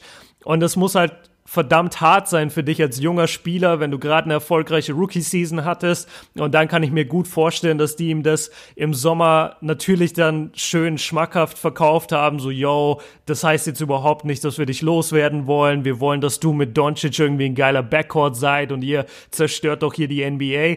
Ja, und dann merkt man halt irgendwann, okay, fuck, das, das geht einfach nicht, weil Dennis Smith Jr. auf Shooting Guard funktioniert irgendwie nicht das ganze Game über. Er kommt, vielleicht gab es auch eine Reiberei mit, mit Luca hinter den Kulissen, weiß man nicht. Man weiß nur, Luca ist die Zukunft. Luca ist das Point Guard Talent, das wir gerade in dieser Generation haben. Und da ist ein Dennis Smith Jr. höchstwahrscheinlich zu viel und deshalb soll er wohl getradet werden. Jetzt kommt die Frage, Max und ich weiß, da bist du super drin, denn du hast unser Skript vollgeladen mit Gehältern und möglichen Teams und Sachen, wo ich überhaupt nicht durchsteige, weil ich nicht der krasse Typ bin, der immer die Gehälter und sowas im Kopf hat bei Trade-Analysen oder bei Trade-Prophezeiungen. Deshalb die Frage an dich, wohin geht er? Wohin wechselt oder wohin wollen die Mavs Dennis Smith Jr. traden? Also wenn es nach mir geht, gar nicht. Gar ich würde ihn, ich würde, ich würde ihn nicht abgeben. Ähm, Jetzt habe ich das gerade so schön aufgebaut, Max, jetzt musst du auch mitspielen, sonst denkt ja, jeder, ich, ich, ich habe keine Ahnung. ich spiele mit und ich hole dich da auch gleich gerne mit rein, das ist gar kein Problem. Ähm, warum ich ihn nicht abgeben würde, weil ich gerne sehen will, wie sich das weiterentwickelt. Und wenn man wirklich Dennis Smith Jr. als äh, Shooter neben Luca sich anguckt, dann ist es einfach echt gut. Und ich hätte ihm das niemals zugetraut, weil das Einzige, was man in der letzten Saison eigentlich kritisieren konnte, war sein Wurf. Und der hat sich wirklich, wirklich sehr stabilisiert. Und es ist nicht so, dass Dennis Smith Jr. mehr Attempts bekommt, sondern er bekommt sogar viel, viel weniger mhm. und trifft viel, viel besser. Natürlich von den Punkten her droppt das Ganze ein bisschen nach unten, weil Luca einfach, was das angeht, brutal ist. Also das ist halt für Dennis Smith Jr. wirklich eine ganz, ganz miese Geschichte. Aber gut, das ist nicht, wir haben das nicht zu beurteilen. Ich habe auch keine Ahnung. Wir haben auch ins Skript mit reingeschrieben. Da wollen wir aber jetzt nicht zu krass drauf eingehen. Was für mich viel, viel mehr Sinn macht, äh, Wesley Matthews abzugeben. Okay. Weil der hat einen Vertrag von 18,6 Millionen Dollar. Also wenn der spielt wie 18,6 Millionen Dollar, dann äh, werde ich dich bald anmelden, Björn. Und ich werde dein Agent. Ähm, okay. Was natürlich, aber sind, er wird auch Free Agent, also die Kohle würde dann sowieso wegfallen. Gehen wir mal auf deine Frage ein. Welche Teams Interesse könnte passen, könnte auch nicht passen. Also angeblich haben die Phoenix Suns Interesse angemeldet. Äh, ich habe uns da auch einfach mal so ein bisschen die Gehälter und die Spieler mit reingepackt. Da kommen wir auch gleich auf deinen absoluten Lieblingsspieler zu sprechen. Äh, Devin Booker. Oh, es, ich dachte Nick Young. Oder Nick Young, stimmt. Das ist natürlich, der Trade würde absolut Sinn machen. du, du nee. kannst gar nicht traden. Nick Young ist nirgendwo gesigned. Der wurde wieder das, gewaved von das den stimmt, Nuggets. Das stimmt. Das haben wir gar nicht mit reinge... da haben wir noch gar nicht drüber geredet. Ja, ähm, Nick Young, ey, das ist echt eine Story. Wahnsinn. Aber ich will gar nicht wissen, wie viel Kohle der für die paar Tage bekommen hat. Ja, wahrscheinlich. Ähm, wahrscheinlich mehr als wir in, weiß ich nicht wie lange. Ja. Nee, also wir haben uns eigentlich, wir wollen jetzt gar keinen Mega-Trade hier aufbauen, sondern einfach nur, was ist möglich, was macht irgendwie Sinn. Erste Station, Phoenix Suns. Sind auf der Suche nach einem Point Guard, wissen wir alle. Sie haben ja die ganze Zeit überlegt, ja, nehmen wir doch Doncic, Aitner. Ganz kurze Frage an dich, Björn, wenn du jetzt beide Saisons siehst von mhm. Aiton und Dennis, äh, Dennis Swift Jr., sage ich schon, und Luka Doncic, hättest du vielleicht doch als Phoenix Suns mittlerweile so dieses Gefühl, shit, hätte ich doch lieber Doncic genommen und hätte irgendwie im nächsten Jahr geguckt, dass ich einen Big bekomme. Ja, das denke ich schon, aber ich denke auch, dass Luca ein Spieler ist, das wird ja auch immer wieder über Atlanta gesagt. Da heißt es auch jedes Mal, ja, hätten sie bloß äh, Luca genommen und hätten sie diesen Trade nicht gemacht. Ich glaube nicht, dass Luca bei diesen Franchises so aufblühen würde. Kann ich mir einfach nicht vorstellen. Ich finde einfach, dass du brauchst so einen Spieler, jetzt mal abgesehen ja, wobei du kannst es gar nicht unbedingt so sagen, aber also ich bin sehr, sagen wir es so, ich bin sehr, sehr froh, dass er in Dallas gelandet ist und ich bin sehr, sehr glücklich, dass keine Schrott-Franchise wie Phoenix, die absolut keine Ahnung hat, was sie tut und das gleiche gilt für die Hawks seit 20 Jahren, dass die den nicht bekommen haben. Da bin ich wirklich verdammt froh drüber, weil ich nicht sehen will, dass ein junges Talent in eine Situation gedraftet wird, wo sich einfach schwer tut, wo die Owner und die Manager letztendlich keine Ahnung haben und nicht wissen, wie man Geld vernünftig in der NBA ausgibt und wie man vernünftig sich Spieler hertradet.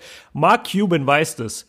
Mark Cuban weiß, was er tut. Rick Carlisle weiß, was er tut. Das ist eine Franchise, die stand zweimal in den Finals. Das ist eine Franchise, die wird von einem der leidenschaftlichsten, pass passioniertesten Typen, äh, also Owner praktisch geführt, de den wir in der NBA haben, in Mark Cuban. Der, tut, der Typ tut alles für seine Spieler und für den Teamerfolg. Und deshalb bin ich so, so happy, dass er dort ist. Dazu hast du dort gute Veteranen, äh, alleine mit Dirk Nowitzki, der dir so viel mitgeben kann, so ey, du bist die neue europäische Hoffnung. Was meinst du, wie viel Dirk ihm mitgeben kann, diesem jungen Doncic?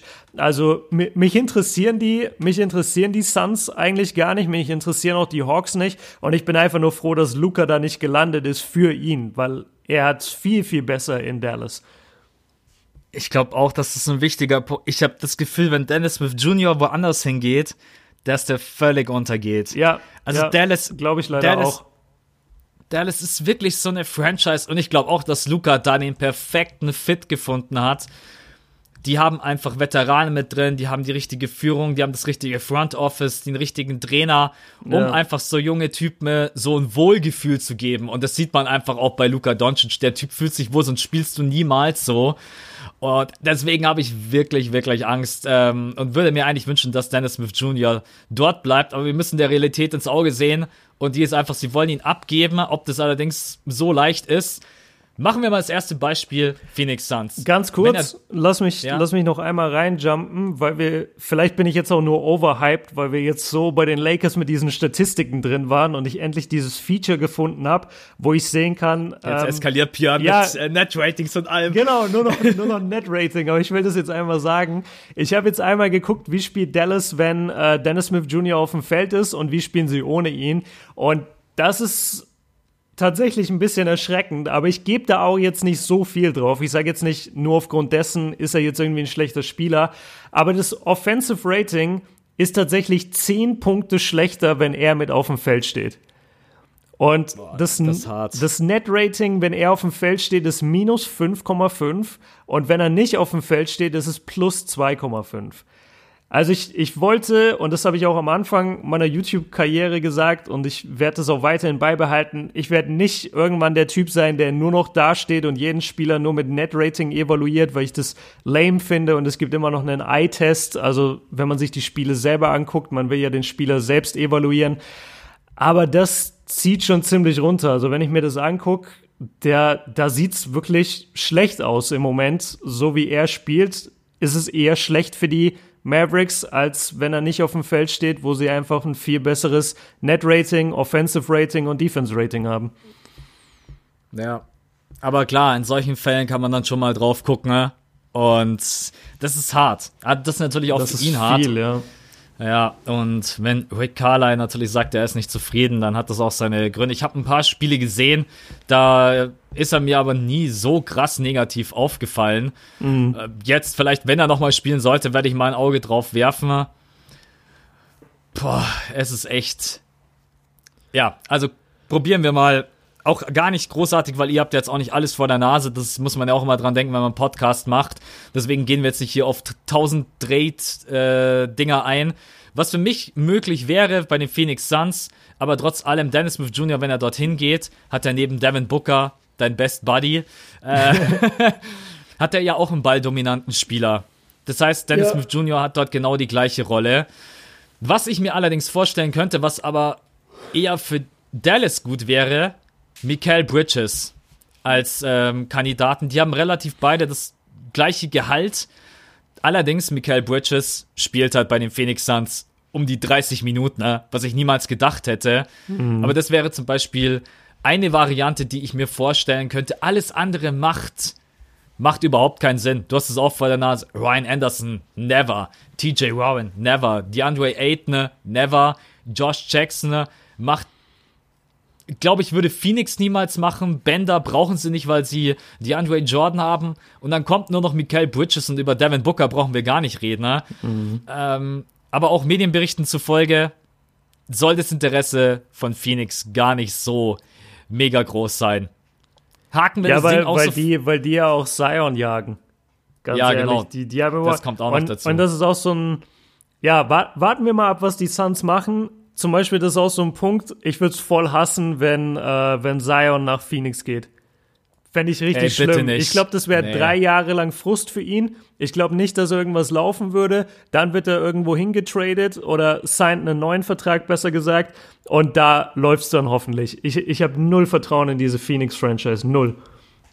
Ich will es auch nicht sehen. Echt überhaupt nicht um dich ganz easy reinzuholen und das ist total entspannt. Wie sieht's aus mit den Pistons? Wie würdest du das finden? Blake Griffin, Andre Drummond und Dennis Smith Jr. von der 1 kommend? Sagst du, könntest du dir vorstellen oder ah, wäre jetzt nicht so dein Wunsch, äh, deine Wunsch-Franchise für Dennis Smith Jr.? Ähm, doch. Das allein vom Personal her, weil ich finde, dass Blake und Drummond auf jeden Fall was drauf haben. Das sind Spieler, von denen er lernen kann. Das fände ich, das fände ich jetzt zum Beispiel ziemlich gut und ich versuche mich die ganze Zeit anzustrengen, aber wer ist überhaupt der Point Guard in Detroit? Ist es Ish Smith? Startet der in Detroit?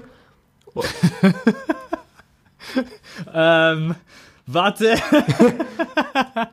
warte, ich guck, ich guck ganz und du, will, und du willst einen NBA YouTube-Kanal führen, Max? Du kennst nicht den Point Guard von den Detroit Pistons auswendig? Nee, das, das schon, aber wer jetzt gerade eben aktuell spielt, also ich hätte ähm, gedacht, dass Ish Smith spielt.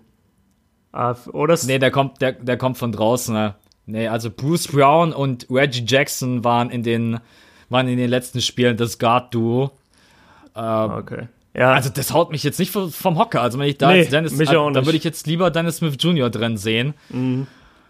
Könnte ich mir auch, also von den ganzen Szenarien, die wir haben, könnte ich mir das echt ganz gut vorstellen, weil ich glaube einfach, dass Blake Griffin und Drummond zwei Typen sind, die die Bälle von ihm verwerten können und wenn er sich dann seine Shooting-Qualitäten trotzdem beibehält, könnte ich mir wirklich vorstellen, allerdings natürlich auch wieder von den Gehältern her, wen tradest du, welchen Value willst du hergeben vom Alter her. Ich glaube, eine der Probleme könnte sein, dass die Mavs zu viel wollen für Dennis Smith Jr. Für Dennis Smith Jr. wird jetzt keiner irgendwie den brutalen A-Plus-Spieler abgeben. Nee, das heißt, du nicht. musst, du brauchst eigentlich irgendjemanden, der in dein System passt. Und jetzt mal ganz ehrlich, wenn sie JJ Barea ist verletzt, der ist die ganze Saison raus. Ist und er? dann gibst du Echt? ja, ist er. Der ist, wird operiert, der ist out for the season. Der ist komplett äh, hinüber. Also ist sogar, Okay. steht sogar im Raum, ob der überhaupt in seiner Karriere nochmal, ob der nochmal zurückkommt. Der braucht jetzt auf jeden Fall erstmal ein paar Wochen, Monate, bis der wieder, ähm, bis der am Start ist. Total schade. Ja. Will ich ihm auch ganz kurz ganz fette Props ähm, geben. ja, Ich habe ich hab sogar, ich hab sogar im äh, NBA-Wochenrückblick gesagt, wer mit 34 Jahren und einer Größe von 1,83 noch so aufzockt von draußen, ne? äh, schon sehr, sehr geil. Und- also manchmal ist Vor- Basketball echt ätzend. vor allem jemand, der absolut keine 1,83 groß ist. Der ist im Wie Leben ist der? 1,83. Also ich bin mir sicher, dass sie ihn gelistet haben als 6 Foot, 1,83, aber wenn der über 1,75 wäre, würde es mich krass überraschen. Hast du den mal gesehen Ach auf so. dem Feld? Der ist so Ja, ja. klein, Alter. Der ist, Ich weiß. der ist echt super klein. Also der ist niemals 1,83. Ich habe keine Ahnung, ich habe kein Maßband, äh, wo ich mich, aber er sieht echt wirklich sehr klein aus, muss man sagen. Ne? Und deswegen noch mehr Respekt bei diesen ganzen äh, Big Boys in der NBA, da trotzdem dann noch äh, mit dem Alter so, so aufzuzocken. Aber ja, um zurückzukommen, dann gibst du noch Dennis Smith Jr. ab, dann brauchst du ja eigentlich irgendwie einen Guard, den du zurückbekommst. Weil, also ich würde jetzt nicht das Risiko eingehen und zu sagen, äh, ich baue auf den nächsten Draft, um dort noch einen guten Guard zu erwischen und hol mir jetzt irgendwie noch, kein, also Harrison Barnes spielt ganz okay, Wesley Matthews ist einfach mittlerweile alt, wenn ich die Chance hätte, würde ich versuchen, ihn definitiv abzugeben. Also das ist auch wieder so einer der Gründe, warum ich echt schauen würde, dass ich ihn eigentlich gar nicht abgebe und ich bin mir auch sicher, dass es nicht nicht zu 100% sicher, aber ich glaube, wenn sie nochmal drüber nachdenken, werden sie es nicht machen, außer sie bekommen irgendwie das Mega-Angebot. Trotz allem Detroit Pistons könnte ich mir auf jeden Fall äh, ganz gut vorstellen für ihn als Station, weil du da auch einfach mit Blake Griffin und Drummond zwei Typen hast. Äh, Mit denen du spielen kannst.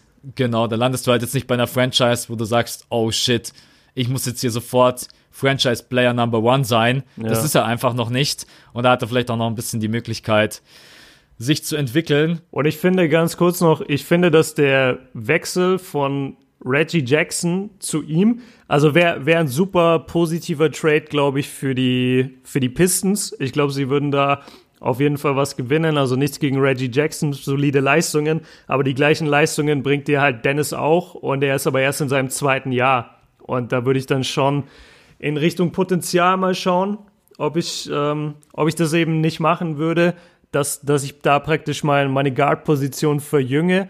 Aber man muss natürlich auch sagen, was gewinnt Dallas davon, wenn sie sich jetzt Reggie Jackson ins Boot holen? Gar nichts. Gar nichts. Äh, Das, ja. also mach, mach mal weiter. Ich habe ja gesagt, ähm, dass ich mich so ein bisschen schwer tue oder da immer nicht so drin bin mit diesen Trades, vor allem wenn die auf einer Spielerebene sind, wo ich einfach in manchen Teams gar nicht genau sicher bin, wer überhaupt Starting Point Guard ist.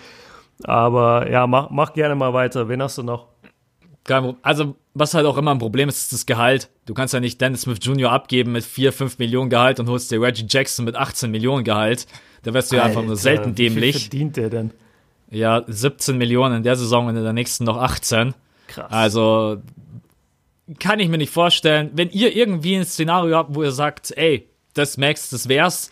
Für mich wäre jetzt zum Beispiel bei den Phoenix Suns Mikael, würde von der Kohle her auch einigermaßen passen. ne? Ähm, Detroit Pistons gibt's für mich kein Szenario, wo ich sage, das macht irgendwie ähm, vielleicht Reggie Bullock, der ist 27 und verdient 2,5 Millionen, wird aber auch Free Agent. Ich habe keine Ahnung, was die Pläne von dem sind. Ja, dann haben wir noch die New York Knicks. Da mache ich es ehrlich gesagt ganz kurz. Wenn der Plan ist, Kyrie Irving zu holen, dann können wir das Ding gleich in den Boden stampfen, mhm. weil dann werden die niemals sagen, wir brauchen jetzt einen Point Guard. Die Frage ist natürlich, der, die Knicks sind allgemein so ein brutal interessantes Thema. Das ist eigentlich schon wieder fast einen eigenen Podcast wert. Was passiert, was passiert mit Moutier, Nilikina? Courtney Lee ist 33 und verdient noch 12 Millionen. Behält man Tim Hardaway Jr. mit 26 und 18 Millionen um den Dreh oder sagt man, nee, Tim Hardaway dann doch mal irgendwie mit reinwerfen, um den geileren Spieler zu bekommen? Was passiert mit Ennis Cantor? Kristaps Porzingis steht vor der Vertragsverlängerung oder beziehungsweise wird Free Agent, will aber natürlich bei den New York Knicks sein. Kommt Kevin Durant. Jetzt habe ich keine Stimme mehr gleich. ähm, die New York Knicks sind brutal. Kann ich mir, kann ich mir nicht vorstellen. Weil ich glaube, je nachdem, was die für einen Plan haben, brauchen sie auch ihre Trade Assets, wie zum Beispiel Moutier, Courtney Lee, Tim Hardaway. Ich glaube, dass die, die lieber alle bunkern, als dass sie die irgendwie für Dennis Smith Jr. abgeben. Auch wenn ich ehrlich bin, Dennis Smith Jr., Kevin Durant, Kristaps Porzingis und dann auf der 5 Mitchell Robinson. Ich könnte es mir vorstellen, glaub's aber nicht, dass es passiert. Was sagt dein Gefühl da, ohne, unabhängig jetzt mal von irgendwelchen der Trade oder die Gehälter? Ähm, also mach, ich, ich habe das Gefühl, New York, New York ist, ähm, New York ist einfach zwar gerade sehr schlecht, aber sie sind auch sehr jung, beziehungsweise sie haben viele vielversprechende Spieler. Porzingis war jetzt eineinhalb Jahre nicht da, werden wir es nächstes Jahr wieder sehen. Im Sommer kann so viel passieren. Ich glaube, die Knicks sind gerade nicht groß interessiert zu traden. Die wissen eh, okay, Playoffs packen wir nicht. Und dann wissen sie, wir haben viele junge Spieler, lass die mal ein bisschen entwickeln. Die haben Fisdale als Coach. Also die können schon in den nächsten Jahren eigentlich ganz nice sein. Aber ich glaube nicht, dass du dieses Jahr unbedingt einen Trade brauchst. Und ich glaube nicht, dass die sich, wie du schon sagst, die im Moment hoffen die, selbst wenn die schon Nein jetzt hätten von Kyrie, nein, ich komme nicht nach New York. Ich glaube, selbst dann würden die trotzdem drauf hoffen, ey, warte mal bis Sommer. Warte mal, ob nicht irgendwas vorfällt in, diese, in diesem Boston Celtics Team und Kyrie will doch free, äh, Kyrie will doch ähm, praktisch woanders hin dann, dann kann ich mir gut vorstellen, dass sie das so lange abwarten und da würde ich mir jetzt zum Beispiel dann keinen Point Guard traden. Sehe ich genauso. Also, das ist super spannend. Ich glaube, das wird auch eine spannende Agenda für uns in der Offseason, die New York Knicks. Ähm, ja. besonders KD und Kyrie Irving, ob da was kommt und passiert. Also, wenn die, die einen von beiden holen, dann sind die echt gar nicht so uninteressant. Wenn die das echt schaffen und jetzt, wie gesagt, wo sie, wo sie eben Fisdale haben als Coach, dadurch habe ich jetzt wieder viel mehr Hoffnung in dieses Team, dann, dann könnten die Knicks sogar echt ganz spannend sein. Aber im Moment ist es noch nicht so weit. Am Ende kriegen sie wahrscheinlich gar keinen von beiden und stehen wieder mal mit einem Trümmerhaufen da. Ja, mach, mach weiter. Ich bin, ich bin auch gespannt. Der letzte Punkt, und den finde ich echt interessant. Ähm, die Clippers. Und zwar, ich habe den Namen gar nicht reingeschrieben, das ist mein Fehler, deswegen äh, hole ich dich ganz kurz ab. Patrick Beverly. Jo, für Den mein Lieblingsspieler. Oder einer meiner. nee, ich, ich mag den wirklich. Auch wenn er manchmal dirty ist, aber ich, ich mag den. Beverly ist echt dirty. Ja. Also der, der, der lässt sich aber mal nichts gefallen. Da gibt's gleich eine Watschen. ja, der, der ist leider echt sogar, also der ist so dirty, dass es halt wirklich in die Richtung geht, so der verletzt mit Absicht Spieler. Also, dass ja. er da immer in Westbrooks Knie reinspringt, jetzt zum wiederholten Male, das ist halt voll assi. Was ich aber hingegen voll feier, ist, wie er einfach den Schuh von Anthony Davis klaut. Hast du das gesehen? Habe ich gesehen, ja. Das ist schon. Das ist halt witzig. Ja, ist, ist, ein frecher Hund und vor allem ein verdammt guter Verteidiger. Ja, wahnsinnig ist jetzt, gut. Ist jetzt 30 Jahre alt, also der kann schon noch zwei, drei Jahre ähm, auf einem guten Niveau zocken ja. und bringt natürlich brutal viel Erfahrung mit und hat einen Vertrag von 5 Millionen. Nice. Die, nice. Jetzt ist die Frage, sagst du, naja, okay, also Patrick Beverly ist auf jeden Fall keiner, der neben Luka Doncic sagt, ich will den Ball haben. Ja. Wenn du den mit reinwirfst, hast du einen brutal ekligen Verteidiger, der jeden Gegner auf den Sack geht, vielleicht auch Doncic ein bisschen entlastet in der Defense. Wenn man Doncic ja kritisieren kann und möchte, dann was so ein bisschen die Defense angeht, ich find's nicht schlecht, aber ich will trotzdem keinen jungen Dennis Smith Jr. mit dieser Athletik, mit diesem Skill, mit diesem Shooting Percentage, die er gerade eben hat, will ich nicht für den Patrick Beverly abgeben. Es tut mir echt leid. Besonders Dennis Smith Jr. ist 21 Jahre alt. Ähm, ich komme wieder zurück zu meinem Anfangspunkt. Ich, ich würde es nicht machen. Was sagst du zu diesem, äh, zu diesem Punkt?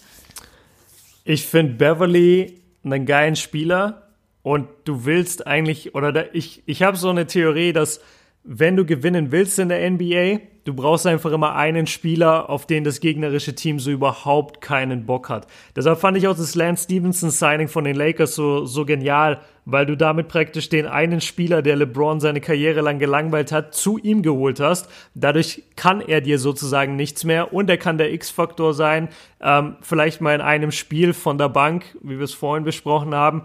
Ich finde Beverly neben Doncic sehr, sehr gut das Alter ist ein Problem.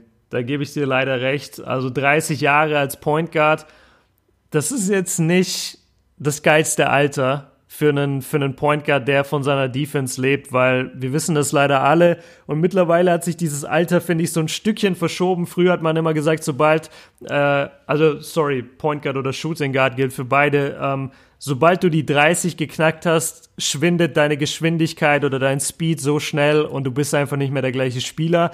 Durch die medizinischen Sachen, die wir jetzt mittlerweile in der NBA haben, würde ich sagen, das Alter hat sich so ein bisschen verzogen, vielleicht auf 32 Jahre. Aber das kann auch vorher passieren. Und gerade Beverly hat so viel hinter sich. Also der hat so viel G-League gespielt und in Übersee gespielt und dies gemacht und das gemacht und ist in Chicago aufgewachsen, hatte eine der härtesten, einen der härtesten Wege in die NBA überhaupt. Weiß ich jetzt nicht, ob ich dem vertrauen würde, dass er jetzt noch drei Jahre auf Top-Niveau spielt. Und Soll ich dir sagen, wie wir das Argument gleich erledigen können? Ja, hau raus. 0 Punkte, 3 Punkte, 3 Punkte, 2 Punkte, 6 Punkte, 3 Punkte, einmal ein Ausreißer, 16 Punkte, 5 Punkte, 8 Punkte, 8 Punkte. Würde ich niemals für Dennis Smith Jr. Wenn er mich, auch wenn er mich defensiv vielleicht nach vorne bringt und von seiner Mentality, mhm. aber ich gebe so viel Offensive ab, dass. Äh also er macht halt 7 Punkte im Schnitt und ich glaube, Dennis Smith Jr. macht um die 15. Das ja. Einzige, was ja gut, Shooting aus dem Feld ist katastrophal, 38 Prozent. Das Einzige, was gehen würde, wäre der Spot-Up-Dreier. Also den, den Dreier kann er schießen. Er hat über seine Karriere 37,5 Prozent, hatte schon zwei Jahre mit 40 Prozent. Äh, dieses Jahr ist er bei 36, also das würde gehen. Und wie gesagt, du, du musst ihn halt eigentlich eher für die Defense holen. Man muss dann aber auch wieder fairerweise sagen, dass er nicht der größte ist. Also er ist 1,85 gelistet. Ich sag wieder, er ist ein Ticken kleiner als das das irgendwann ist es auch, ähm, ja, irgendwann rächt sich sowas auch. Also du kannst so viel wettmachen durch Einsatz, wie du willst. Eine gewisse Größe brauchst du einfach, um bestimmte Spielertypen zu verteidigen. Und zum Beispiel jetzt, wenn ich mir vorstelle, er müsste Doncic verteidigen in der Playoff-Serie, Klar wäre es super unangenehm für Doncic, aber er würde immer seinen Wurf loswerden, weil Beverly da einfach gar nicht drankommt. Und wir haben genug große Guards in der NBA. Deshalb, Auf jeden Fall. Deshalb, na, also das, der, der Faktor beim Alter, da hast du mich echt abgeholt. Ich finde es mit dem Gehalt passt es super. Ich dachte eigentlich erst, äh, dass man Avery Bradley für ihn traden sollte, aber das passt halt gar nicht vom Gehalt. Und ich ja. glaube, dass Bradley, ich weiß gar nicht, wie alt ist Avery Bradley, der dürfte auch 28. 28. Okay, also das, das würde besser gehen, das würde besser passen für die Mavs, finde ich. Ähm, ja, vielleicht. Also vielleicht. Ich kann mir vor allem Dennis, äh, kann ich mir dann auch gut bei den Clippers vorstellen. Ich glaube, dass er da gut reinpassen würde. Hätte auch genug Spieler, von denen er lernen kann, wenn nicht sofort der Franchise-Player oder einer der Franchise-Player, sondern einfach nur einer von vielen.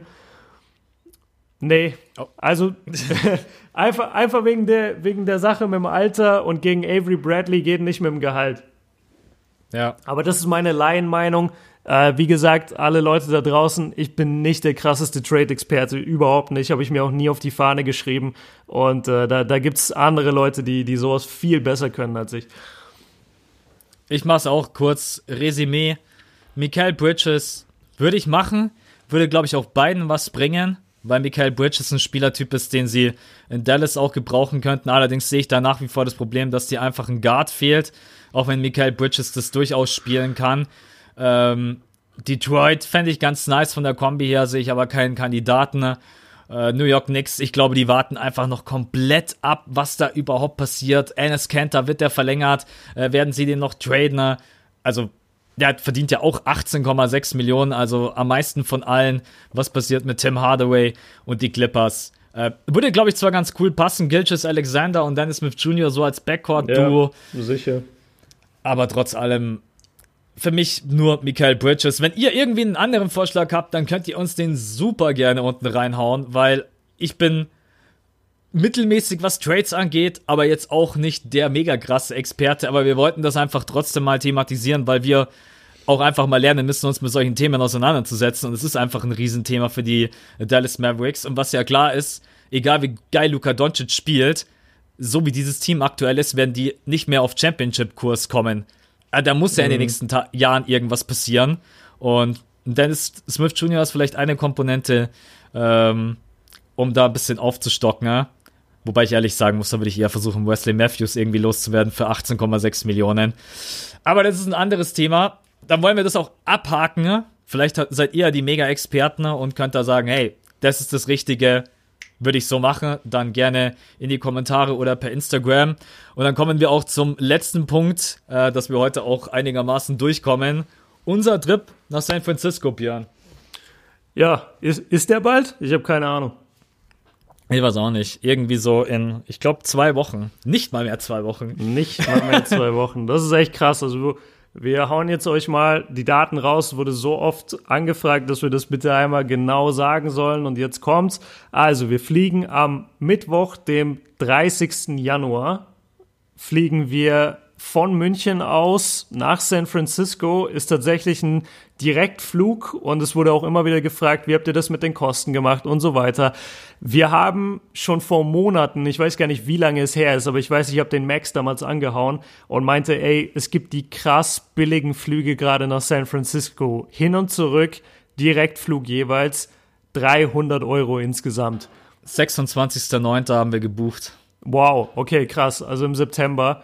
Und ähm, da haben wir gesagt, ey, das machen wir jetzt einfach. Wir, wir, wir buchen diese Flüge. Zur Not stornieren wir sie wieder, wenn wir jetzt gar nichts finden in Sachen Unterkunft und wenn wir gar keine Möglichkeit haben, irgendwie zu geilen Spielen zu gehen. Aber wir buchen jetzt einfach mal diese Flüge, weil 300 Euro hin und zurück San Francisco auch noch. Das ist Westküste, Alter. Normalerweise zahlst du für so einen Flug mindestens 800 Euro und musst wahrscheinlich noch einmal umsteigen. Ähm, also das, das war schon sehr krass und deswegen haben wir da eben zugeschlagen und bleiben dort bis zum 6. Februar, fliegen an dem Tag dann zurück, 6. Februar, landen in Deutschland wieder am Donnerstag, 7. Februar. Also das sind jetzt mal einfach die Daten. Also 30. sind wir weg und kommen wieder am 7. Und zu Sachen Unterkunft, nachdem er sie auch gebucht hat, äh, kann euch der Max was sagen. Ja, also wir haben einfach geguckt. Äh, ich wurde tatsächlich noch gefragt, ob äh, Golden State schon in San Francisco spielt. Nein, diese Saison noch in Oakland. Nächste Saison geht's dann rüber nach San Francisco. Deswegen haben wir beide jetzt überlegt, naja, gehen wir rüber, weil wir für unsere ganzen Trips ja natürlich auch mal nach San Francisco wollen, oder bleiben wir lieber in Oakland? Wir haben uns dann zu entschlossen, äh, wir bleiben in Oakland, weil auch ehrlich gesagt äh, die Hotels dort ein bisschen billiger sind. Und da muss man halt echt gucken, wie nah möchte man an der Arena sein? Ähm, ist der Highway in der Nähe? Was gibt es für Anschlussmöglichkeiten? Und das Wichtigste, zu gucken, dass man in keiner zwielichtigen Gegend ist. Ja, also wir haben, wir haben da echt geguckt, welche Hotels gibt's. Und da muss man, also kann ich euch auch bloß als Tipp geben, schaut einfach, auch wir haben mit einigen Jungs gesprochen, die schon dort waren. Äh, auch du hast mit Siebes mal gequatscht. Äh, wir haben auch überlegt, ob wir uns eventuell ein Auto nehmen. davon wurde uns dann auch abgeraten. Ähm, genau, dann haben wir einfach so ein bisschen geguckt und dann sind natürlich die Grenzen äh, unendlich. Also du kannst natürlich dir ein Hotel nehmen für was weiß ich wie viel Kohle. Und wir haben dann uns ein paar Hotels angeguckt und haben uns dann gedacht, ah ja, so ein bisschen. Also es sollte halt jetzt auch nicht zu schäbig aussehen, was dann auch wieder so ein bisschen das Gefühl von Absteige hat. Genau, und jetzt zahlen wir für acht Nächte zusammen und wir sind von der Arena 10 Minuten entfernt, wenn ich das, oder 12 Minuten, ja. 13 Minuten, ja. sowas in dem Dreh mit dem Uber, zahlen wir jetzt um die 800, 840, 850 Euro. Das hängt auch immer vom Kurs ab. Also das heißt quasi an dem Tag, wo wir dann dort ankommen, schauen die ja, was ist denn, was ist denn gerade eben der Kurs? Aber über Booking.com, die sagen dir dann schon ungefähr, also pass mal auf, es kostet 500, äh, 860 Euro. Genau, und damit acht Nächte. Das heißt, für jeden von uns beiden 50 Euro pro Nacht. Genau. Und da ist Frühstück, da ist Frühstück mit dabei, was extrem gut sein soll, hoffe ich auch für Sie. Ja. ja, ist einfach kacke, wenn du erstmal direkt in der Früh aufstehen musst und musst sofort raus, damit du irgendwas zum Essen bekommst. Also da haben wir Björn und ich einfach gesagt, Frühstück ist uns wichtig, WLAN ist uns wichtig und dass wir wirklich an der Arena dran sind. Weil wenn wir von San Francisco dann am Abend vielleicht zurückkommen und am Abend ist da noch ein Spiel, äh, dann duschen wir uns vielleicht noch kurz, ey, dann wollen wir nicht noch irgendwie 40 Minuten zur Arena brauchen, ne? Und so bestellen wir uns dann einfach ein Taxi, Uber, whatever und sind dann da irgendwie in 10, 15 Minuten am Start. Genau. Suche hat tatsächlich ein bisschen gedauert, weil du dir dann halt auch unsicher bist, na, das Hotel oder das Hotel. Aber so im Dreh kann man sagen, äh, wenn ihr ein Hotel möchtet, 50 bis 70 Euro pro Kopf. Ihr könnt aber auch in ein Hostel gehen. Dann kostet euch das Ganze zwischen 30 und 50 Euro. Je nachdem, ob ihr Frühstück dabei habt oder nicht. Also könnt ihr rechnen für eine Woche Pi mal Daumen 300 bis 400 Euro pro Person für Unterkunft. Um euch da mal so einen Einblick zu geben. Genau, also es, es hängt natürlich immer so ein bisschen davon ab, was will man haben. Der Max hat jetzt zum Beispiel als erstes diese Gegend angesprochen und ich glaube, für alle Leute, die zum Beispiel noch nie in Amerika waren, ist es auch ein bisschen wichtig, das vielleicht ein Stück zu erklären. Also Amerika in allen Städten, wo ich bisher war in den USA, du kannst es überhaupt nicht mit, mit deutschen Städten vergleichen, weil Max hat jetzt gesagt, wir wollten nicht in die schlechteste Gegend. Das Problem in, in den meisten US-Städten ist wirklich, du fährst von der einen Straße zur nächsten Straße, was vielleicht eine Distanz ist von 200, 300 Metern. Und über diese Distanz bist du wirklich in einer total schlechten Gegend, wo einfach die Häuser komplett verfallen sind, wo Leute wohnen, die du denen du am Tag schon nicht begegnen willst und schon gar nicht in der Nacht, wenn du nachts irgendwie in dein Hotelzimmer willst oder in deine Absteige. Und dann kommt der nächste Block und da ist alles super, da ist alles sauber, die ganzen Häuser sind top aufgebaut, die Leute, die dort rumlaufen, sind okay. Also das, das ist total der Mindfuck, wenn du da mal bist und deshalb sagen dir die Leute auch immer wieder in Amerika, ey, nimm das Auto, nimm das Auto, fahr bloß nicht äh, mit dem Bus und lauf bloß nicht, weil du kommst einfach ständig an irgendwelche Ecken, wo du eigentlich nichts zu suchen hast und wo die Kriminalitätsrate leider sehr, sehr hoch ist und dann kommst du an die nächste Ecke und da ist alles super. Und deswegen hat er das gesagt, dass wir uns da echt einen Kopf gemacht haben und geguckt haben, okay, ist es in der richtigen Gegend, passt das alles von den Straßen her? Und ähm, ja, da haben wir das dann praktisch, also ich habe das, als du mir das Hotel vorgeschlagen hast, habe ich das dann auch nochmal gecheckt, so okay, passt das alles?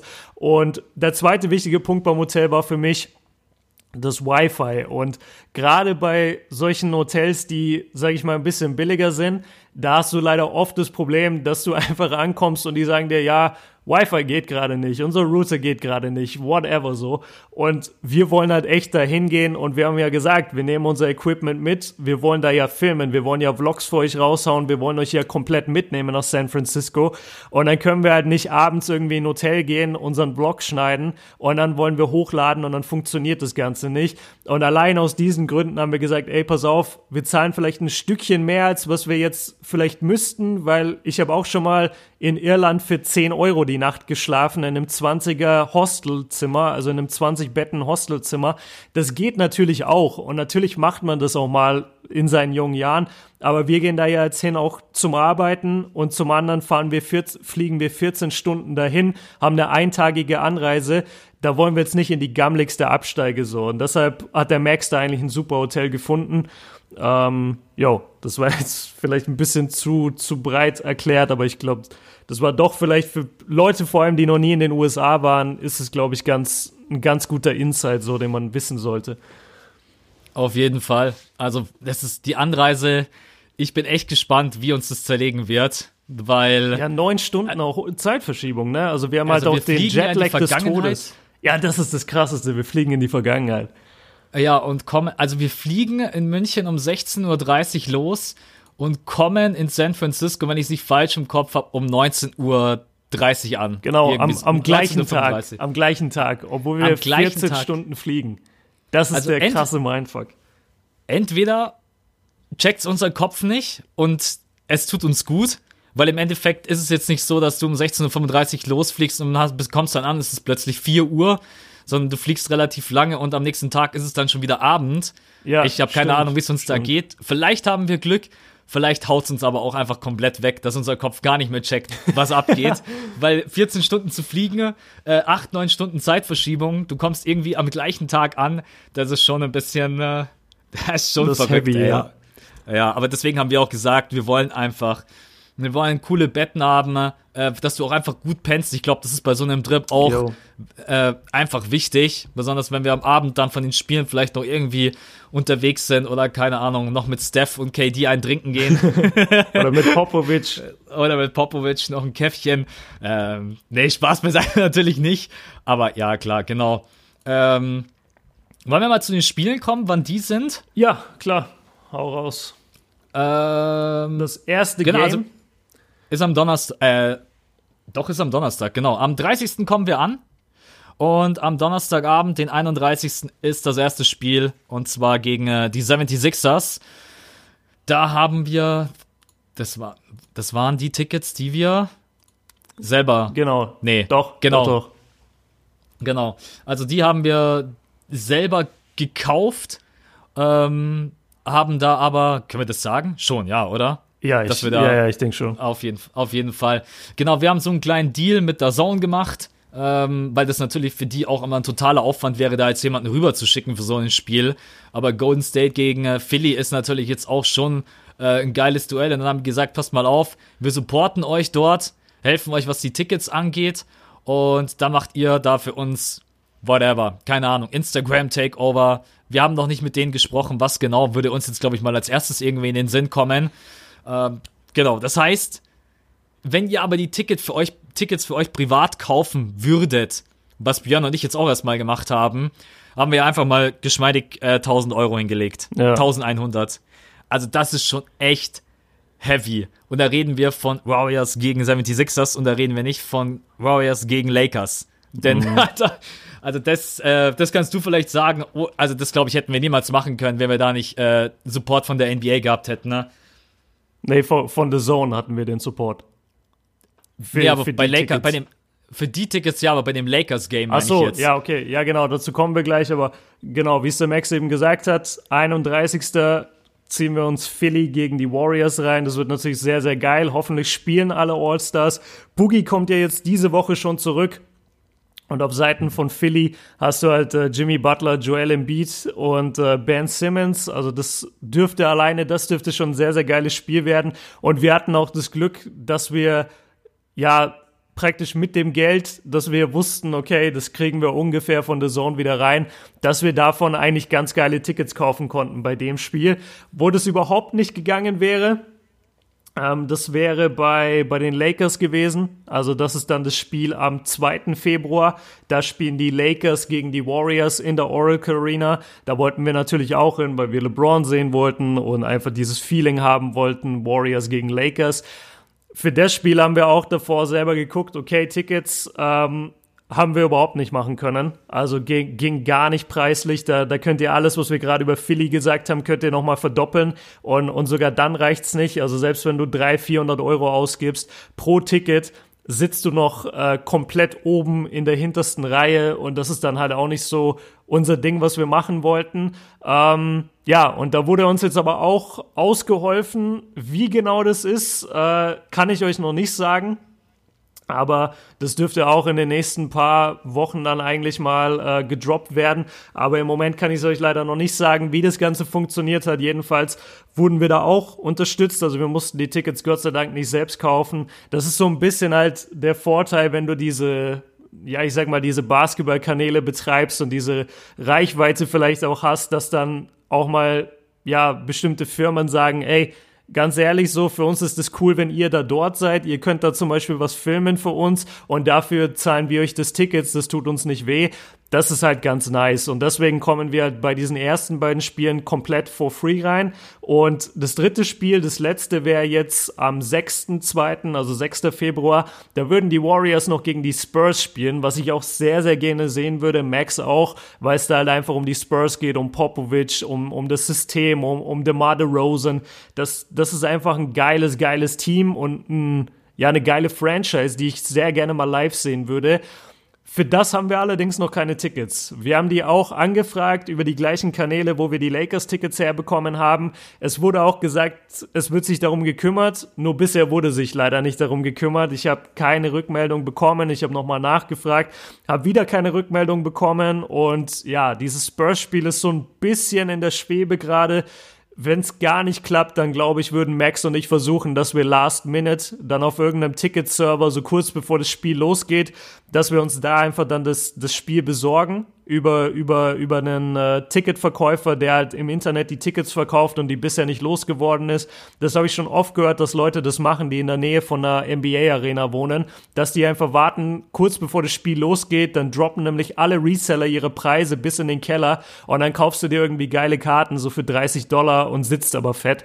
Das äh, sollte das, wie gesagt, mit den mit den Connections nicht klappen für die Spurs, dann Oder? würden wir uns da welche holen. Oder? Oder wir bleiben nach dem Lakers-Spiel in der Halle, bis, bis, die, bis die Spurs kommen. Aber das sind, das sind voll vier Tage, Alter. Ja, ich weiß. Und wir ja, würden ja, den Super Bowl verpassen, der ist ja auch noch. Alter, stimmt. Ey, das ist so. Da, ey, da sind wir so übrigens krass. nicht live, bevor jetzt irgendjemand austickt. Wir sind nicht live Nee. beim Super Bowl dabei, aber der findet halt nach dem Lakers-Spiel statt.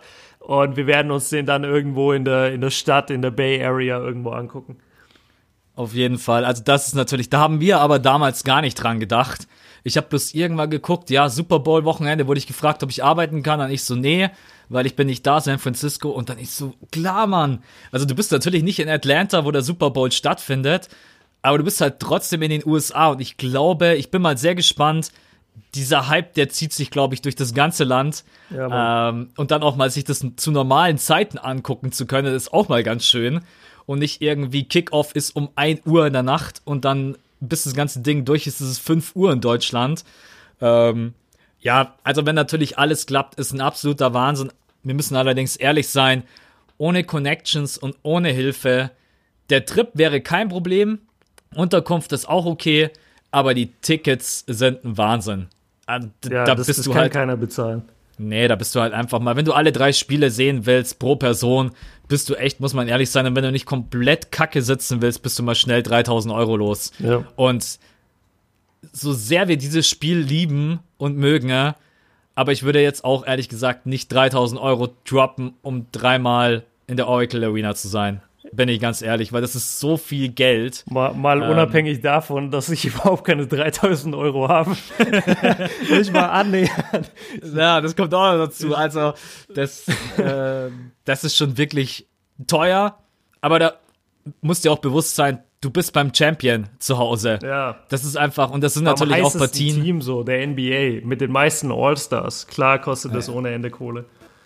Und die Arena ist halt auch echt bei fast jedem Spiel einfach bumsvoll.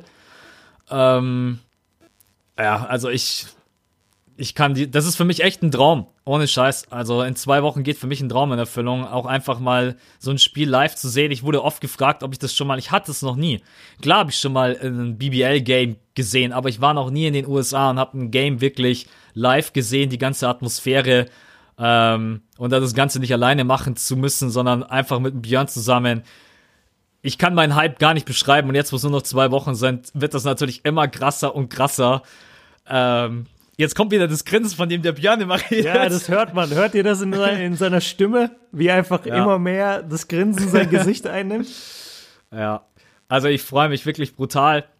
Äh, Spiele, klar. Spurs, wenn es klappt, wäre auch noch mega geil.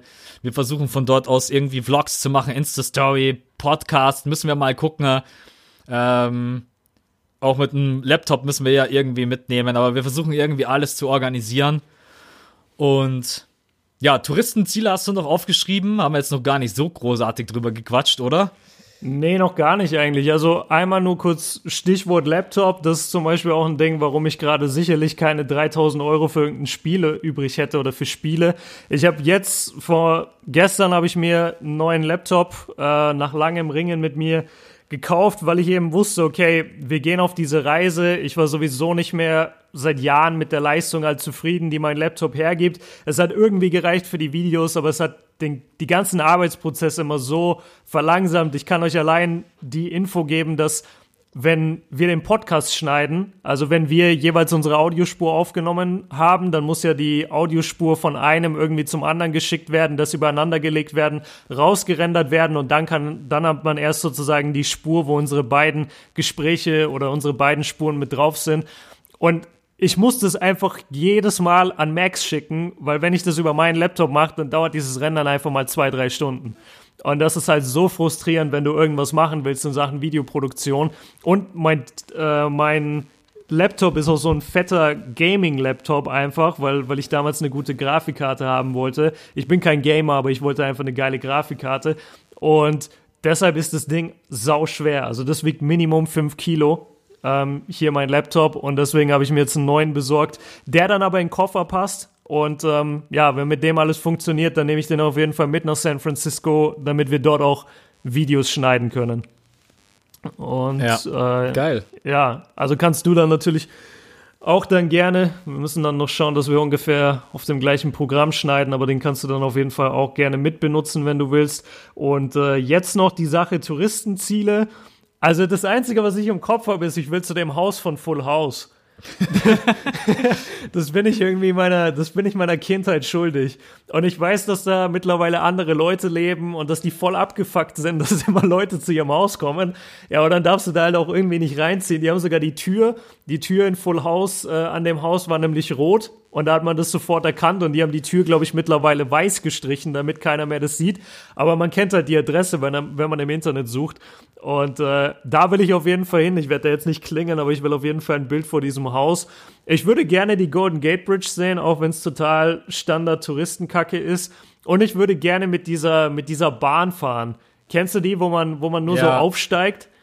Auf jeden Fall, ja, un- unbedingt. Also da will ich auch unbedingt rein. Ja, also Ähm. echt so den, den, den klassischen Scheiß eigentlich. Und Alcatraz, wenn, wenn nicht wirklich dort, dann zumindest an diesem Fischersteg stehen und darüber gucken können nach Alcatraz. Das würde ich auch sehr gern machen. Ich glaube, dass wir einfach auch, also wenn ihr natürlich schon drüben wart und sagt, hey, das müsst ihr unbedingt machen, das ist sau geil, dann wir sind da total offener. Jo. Für uns war es jetzt erstmal das Wichtigste und wir haben beide echt durchgeatmet. Alles gebucht, Flüge passen, Hotel passt und wir haben zwei Spiele. Danach haben wir beide echt erstmal durchgeatmet und alles, was touristenmäßig abgeht, können wir drüben gucken. Wo fahren wir hin? Wir haben natürlich auch immer ein paar Tage dazwischen, zwischen den ersten beiden Games ein Tag und dann zwischen dem zweiten und dem dritten haben wir sogar mehrere Tage. Also wir können auch einfach mal sagen, wir frühstücken und dann fahren wir um 11 Uhr rüber und sind den ganzen Tag in San Francisco. Ich glaube, da, für uns ist es halt einfach entspannt, weil wir uns genügend Zeit genommen haben und haben jetzt nicht gesagt, wir machen drei, vier Tage und dann wieder zurück, sondern wir haben halt einfach sieben Tage und lasst uns einfach auf uns zukommen, wenn ihr aber irgendeinen Tipp habt, immer gerne her damit. Ich habe auch überhaupt keinen Peil. Full House wäre natürlich geil, äh, auch wenn ich verstehen kann, dass die irgendwann angenervt sind. Aber wir lassen es einfach auf uns zukommen und glaube ich, haben beide richtig, richtig Bock. Ähm, genau, jetzt habt ihr ungefähr einen Plan vom Datum, Unterkunft, was die Spiele so gekostet hätten. Ne? Und dann sind wir tatsächlich für heute auch durch, auch wenn es ein bisschen länger gedauert hat, als wir dachten, ne? Ja, Oder wolltest du noch was loswerden? Nee, das ist schon okay, dass es jetzt ein bisschen länger gedauert hat, weil das ein geiler Podcast war. Also der hat einfach total Spaß gemacht. Und ich bin froh, dass wir das Thema mal so ausführlich gemacht haben. Eine Sache noch, weil das auch wieder in die Richtung geht, ähm, wie, ist, wie sind die Städte in Amerika überhaupt aufgebaut und, und dass man einfach nie davon ausgehen darf, dass das so läuft wie bei uns. Der Max hat vorhin gesagt, uns war wichtig bei der Hotelsuche, dass da Frühstück mit dabei ist und weil wir nicht morgens rausgehen wollten und erstmal suchen, okay, wo kann man hier frühstücken. Normalerweise, wenn du in Deutschland in irgendeinem Hotel bist und du gehst vor die Tür, dann kannst du die ein, dann kannst du da die Straßen entlang laufen, dann gibt's dann den Gehsteig, du kannst, wahrscheinlich bist du nicht weit von der Fußgängerzone und kannst letztendlich dir einfach halt irgendwo was beim Bäcker holen. Ich kann, ich war ja ein paar Mal in, in den USA mittlerweile schon, äh, glücklicherweise als Kind oder als Teenager. und ich kann euch nicht sagen, wie oft wir in einem Hotel waren und du einfach dich ohne Auto da gar nicht wegbewegen konntest. Also ich bin echt mal die erste Nacht, wo ich in Miami war mit meiner Freundin, da sind wir vor meinen Eltern angekommen und ich dachte mir, komm, wir gehen heute Morgen schön frühstücken, weil wir hatten kein Frühstück dabei. Und wir gehen aus diesem Hotel raus und ich weiß noch, wie dieser Typ an der Tür uns so anguckt, so, ja, soll ich euer Auto holen? Und wir so, nee, wir wollen ein Stück laufen. Und er hat uns total entgeistert angeguckt und ich dachte mir so, boah, die Amis sind aber faul, was, wie, warum sollte ich hier nicht, warum sollte ich hier nicht rumlaufen können? Alter, und dann sind wir ohne Scheiß über eine halbe Stunde gelaufen an irgendwelchen Straßen entlang, die drei, vierspurig waren in eine Richtung, an so einem Gehsteig, der vielleicht 30 Zentimeter breit war, bis wir es mal geschafft haben, irgendwo hinzukommen, wo Geschäfte waren. Und das, und das Hotel war trotzdem sozusagen zentral in der Stadt, aber wenn du nicht ein Auto hast, dann, dann warst du erstmal eine halbe Stunde gefangen in der Hölle. Und wenn du ein Auto hast, dann fährst du einfach zwei Minuten schnell diese Straße entlang und dann bist du im Stadtzentrum. Also das, das ist echt krass in Amerika. Du darfst nie davon ausgehen, dass diese Dinge so aufgebaut sind wie bei uns. Gerade wenn du in so einer riesigen Stadt bist wie San Francisco und Oakland, wo alles so weitläufig ist. Ähm, zum Beispiel Max hat's gesagt, wir, wir wohnen nicht weit von der Arena weg. Ich wette, wenn wir das laufen, sind wir trotzdem eine Dreiviertelstunde unterwegs mit, mit der ganzen Verkehrslage dort und mit den vielen Ampeln, mit dem vielen Verkehr. Also das, das ist echt krass. Ich, ich, wir müssen das auf jeden Fall einfangen in, in unseren Vlogs dann, Max, wenn wir dort sind, dass, dass wir mal einen Eindruck davon geben, wie, wie anders das auch ist. Also, dass man einfach nie denken kann, ach, das ist ja wie in Deutschland, sondern es ist echt immer anders in Amerika. Ja, auf jeden Fall. Die Infrastruktur, also ich war ja auch letztes Jahr in New York und ähm, wobei New York muss man sagen, das geht noch echt mit dem Straßennetz. Aber auch da, wenn du sagst, du willst laufen, ey, du läufst du läufst und läufst so und läufst. lang, Alter. Ähm, und deswegen, äh, also ich, ich glaube, da wird Uber unser bester Freund sein. Total. Äh, besonders wenn wir natürlich dann am Abend von der Arena. Ich habe einmal nachgeguckt zu Fuß, aber wir sind auf jeden Fall, glaube ich, fast eine Stunde wären wir zu Fuß unterwegs. und, Ey, und das äh, sieht auf der Karte aus, als wäre es genau daneben. Das sieht ja. aus, als wäre das so ein Katzensprung durch einen Park und dann bist du da. Das ist echt krass, wie weitläufig das alles ist. Genau. Mit dem Auto auf dem Highway, zehn Minuten, zack, bumm, bist du da. Ja. Also, ich bin auch sehr gespannt. Ähm, aber ja, wir versuchen irgendwie alles festzuhalten. Du mit der Kamera, ich mit dem Handy, Insta Instagram-Story. Äh, versuchen euch da echt irgendwie mitzunehmen und das einzufangen, äh, wie es uns da auch geht. Und vom Feeling her, egal, wird alles geil, kriegen wir hin. Haupt, Hauptsache, die lassen uns rein, muss man sagen. Ja, ja. ja. Ja, dann sind wir durch. Dann sind wir durch. Das war echt ein langer Podcast. Ähm, heute übrigens, genau, heute hatten wir überhaupt keine Patreon-Fragen drin. Ähm, hat aber nichts damit zu tun, dass wir keinen Bock hatten, sondern es war einfach so, dass wir in Zukunft es anders machen wollen. Also wir haben bisher immer einfach zu ganz verschiedenen Tageszeiten, manchmal an ganz verschiedenen Tagen Nachrichten bekommen, so im Laufe der Woche und es ist extrem schwer, die zu sammeln. Und deshalb wollen wir es in Zukunft so machen, dass wir einfach jede Woche einen Post machen auf Patreon auf der Pinnwand, dort dann die Leute ähm, die eben bei Patreon sind, dass die dort ihre Fragen reinposten können in die Kommentare, damit wir das so als gesammeltes Ding haben und nicht immer kurz vorm Podcast dann anfangen müssen, irgendwie aus jeder einzelnen DM hier die Fragen rauszusuchen. Das, das ist verdammt ätzend. Und ähm, weil wir eh gesagt haben, okay, heute ist ja auch noch nicht mit dem Gewinner, dann werden wir es in der nächsten Folge so machen, wo wir dann hoffentlich mit dem Gewinner den Podcast aufnehmen, dass wir da dann auch eine Menge Fragen von Patreon auf jeden Fall reinhauen.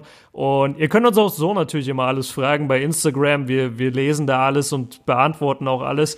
Aber halt äh, die Sicherheit, dass man wirklich im Podcast vorkommt und auch mit Namen erwähnt wird und so, das ist dann schon eher, wenn man auf Patreon Supporter ist. Und ja, wenn Max nichts mehr zu dem Thema hat, wären wir eigentlich echt durch für heute. Ich bin durch. Okay. Muss jetzt Mittag essen. Okay, dann habe ich nur noch ein Zitat für dich, weil ich gerade äh, durch Instagram gesurft bin und ich finde es so geil. Äh, unser Lieblingsspieler von den Utah Jazz, Joe Ingles, er sagt, ich, ich, ich feiere es einfach total und ich muss es ein bisschen frei übersetzen, weil ein paar von den Ausdrucksweisen würden wir nicht verwenden, aber er sagt, ey, ganz ehrlich, mir fallen die Haare aus, ich bin langsam, ich bin wahrscheinlich nicht der muskulöseste, ich habe kein Sixpack und gar nichts, aber ich werde dich trotzdem im One-on-One -on -One zerstören. Wie geil ist das? Wie geil ist einfach die Story von diesem Typen und seine Attitude? Er ist so Hammer. Er hat ja auch Blake Griffin im letzten Game einfach straight ins Gesicht gesagt, dass er ein Flopper ist. Also ähm, Joe Eagles ist, den Typen kann man einfach nur feiern. Wir haben das, glaube ich, auch schon so oft gesagt. Der Typ sieht einfach aus wie ein Otto-Normalverbraucher. Nachhilfelehrer. Und, und drückt dir den Dreier ins Gesicht. Auch wie er, wie, er dem, wie er dem Fan vor ein paar Tagen den Kuss zugeworfen hat, weil der ihn getrashtalk hat. Ja. Wahnsinn. Er ist ein geiler Typ. Finde ich ein cooler Abschluss für den Podcast. Genau, heute. dachte ich mir auch, dass das doch ganz gut passt. Okay, nice. Dann, Max, ich bedanke mich bei dir dass du am Start warst. Jungs, danke auch. Alle, die den Max seinen neuen YouTube-Kanal noch nicht abonniert haben, das solltet ihr unbedingt tun, denn er hat einen neuen Kanal gemacht. Der neue Kanal heißt Max Sports, findet man auf YouTube, findet man bei mir ständig überall verlinkt und ähm, ja, findet ihr auch natürlich auf Max seiner Instagram-Seite, deshalb da auf jeden Fall vorbeischauen. Und ansonsten vielen, vielen Dank dafür, dass ihr wieder zugehört habt. Danke für das ganze krasse Feedback auf die letzte Folge. Dann macht es halt immer besonders Spaß, dann die nächste Folge zu recorden und vorzubereiten. Ich hoffe, ihr habt jetzt einen sehr guten Eindruck gewinnen können von unserer San Francisco-Reise. Was jetzt da alles noch hinter den Kulissen gelaufen ist, kann ich euch hoffentlich sehr bald sagen. Ähm, da geht es nur noch um eine Mail praktisch, die bestätigt werden muss und dann kann ich euch das alles sagen und dann ist das nochmal eine geile Überraschung. Ja, Basketball ist gerade sehr, sehr geil für mich, für Max, für euch hoffentlich. Und wir sagen einfach Danke und wir hören uns im nächsten Podcast. Bis dahin, Peace!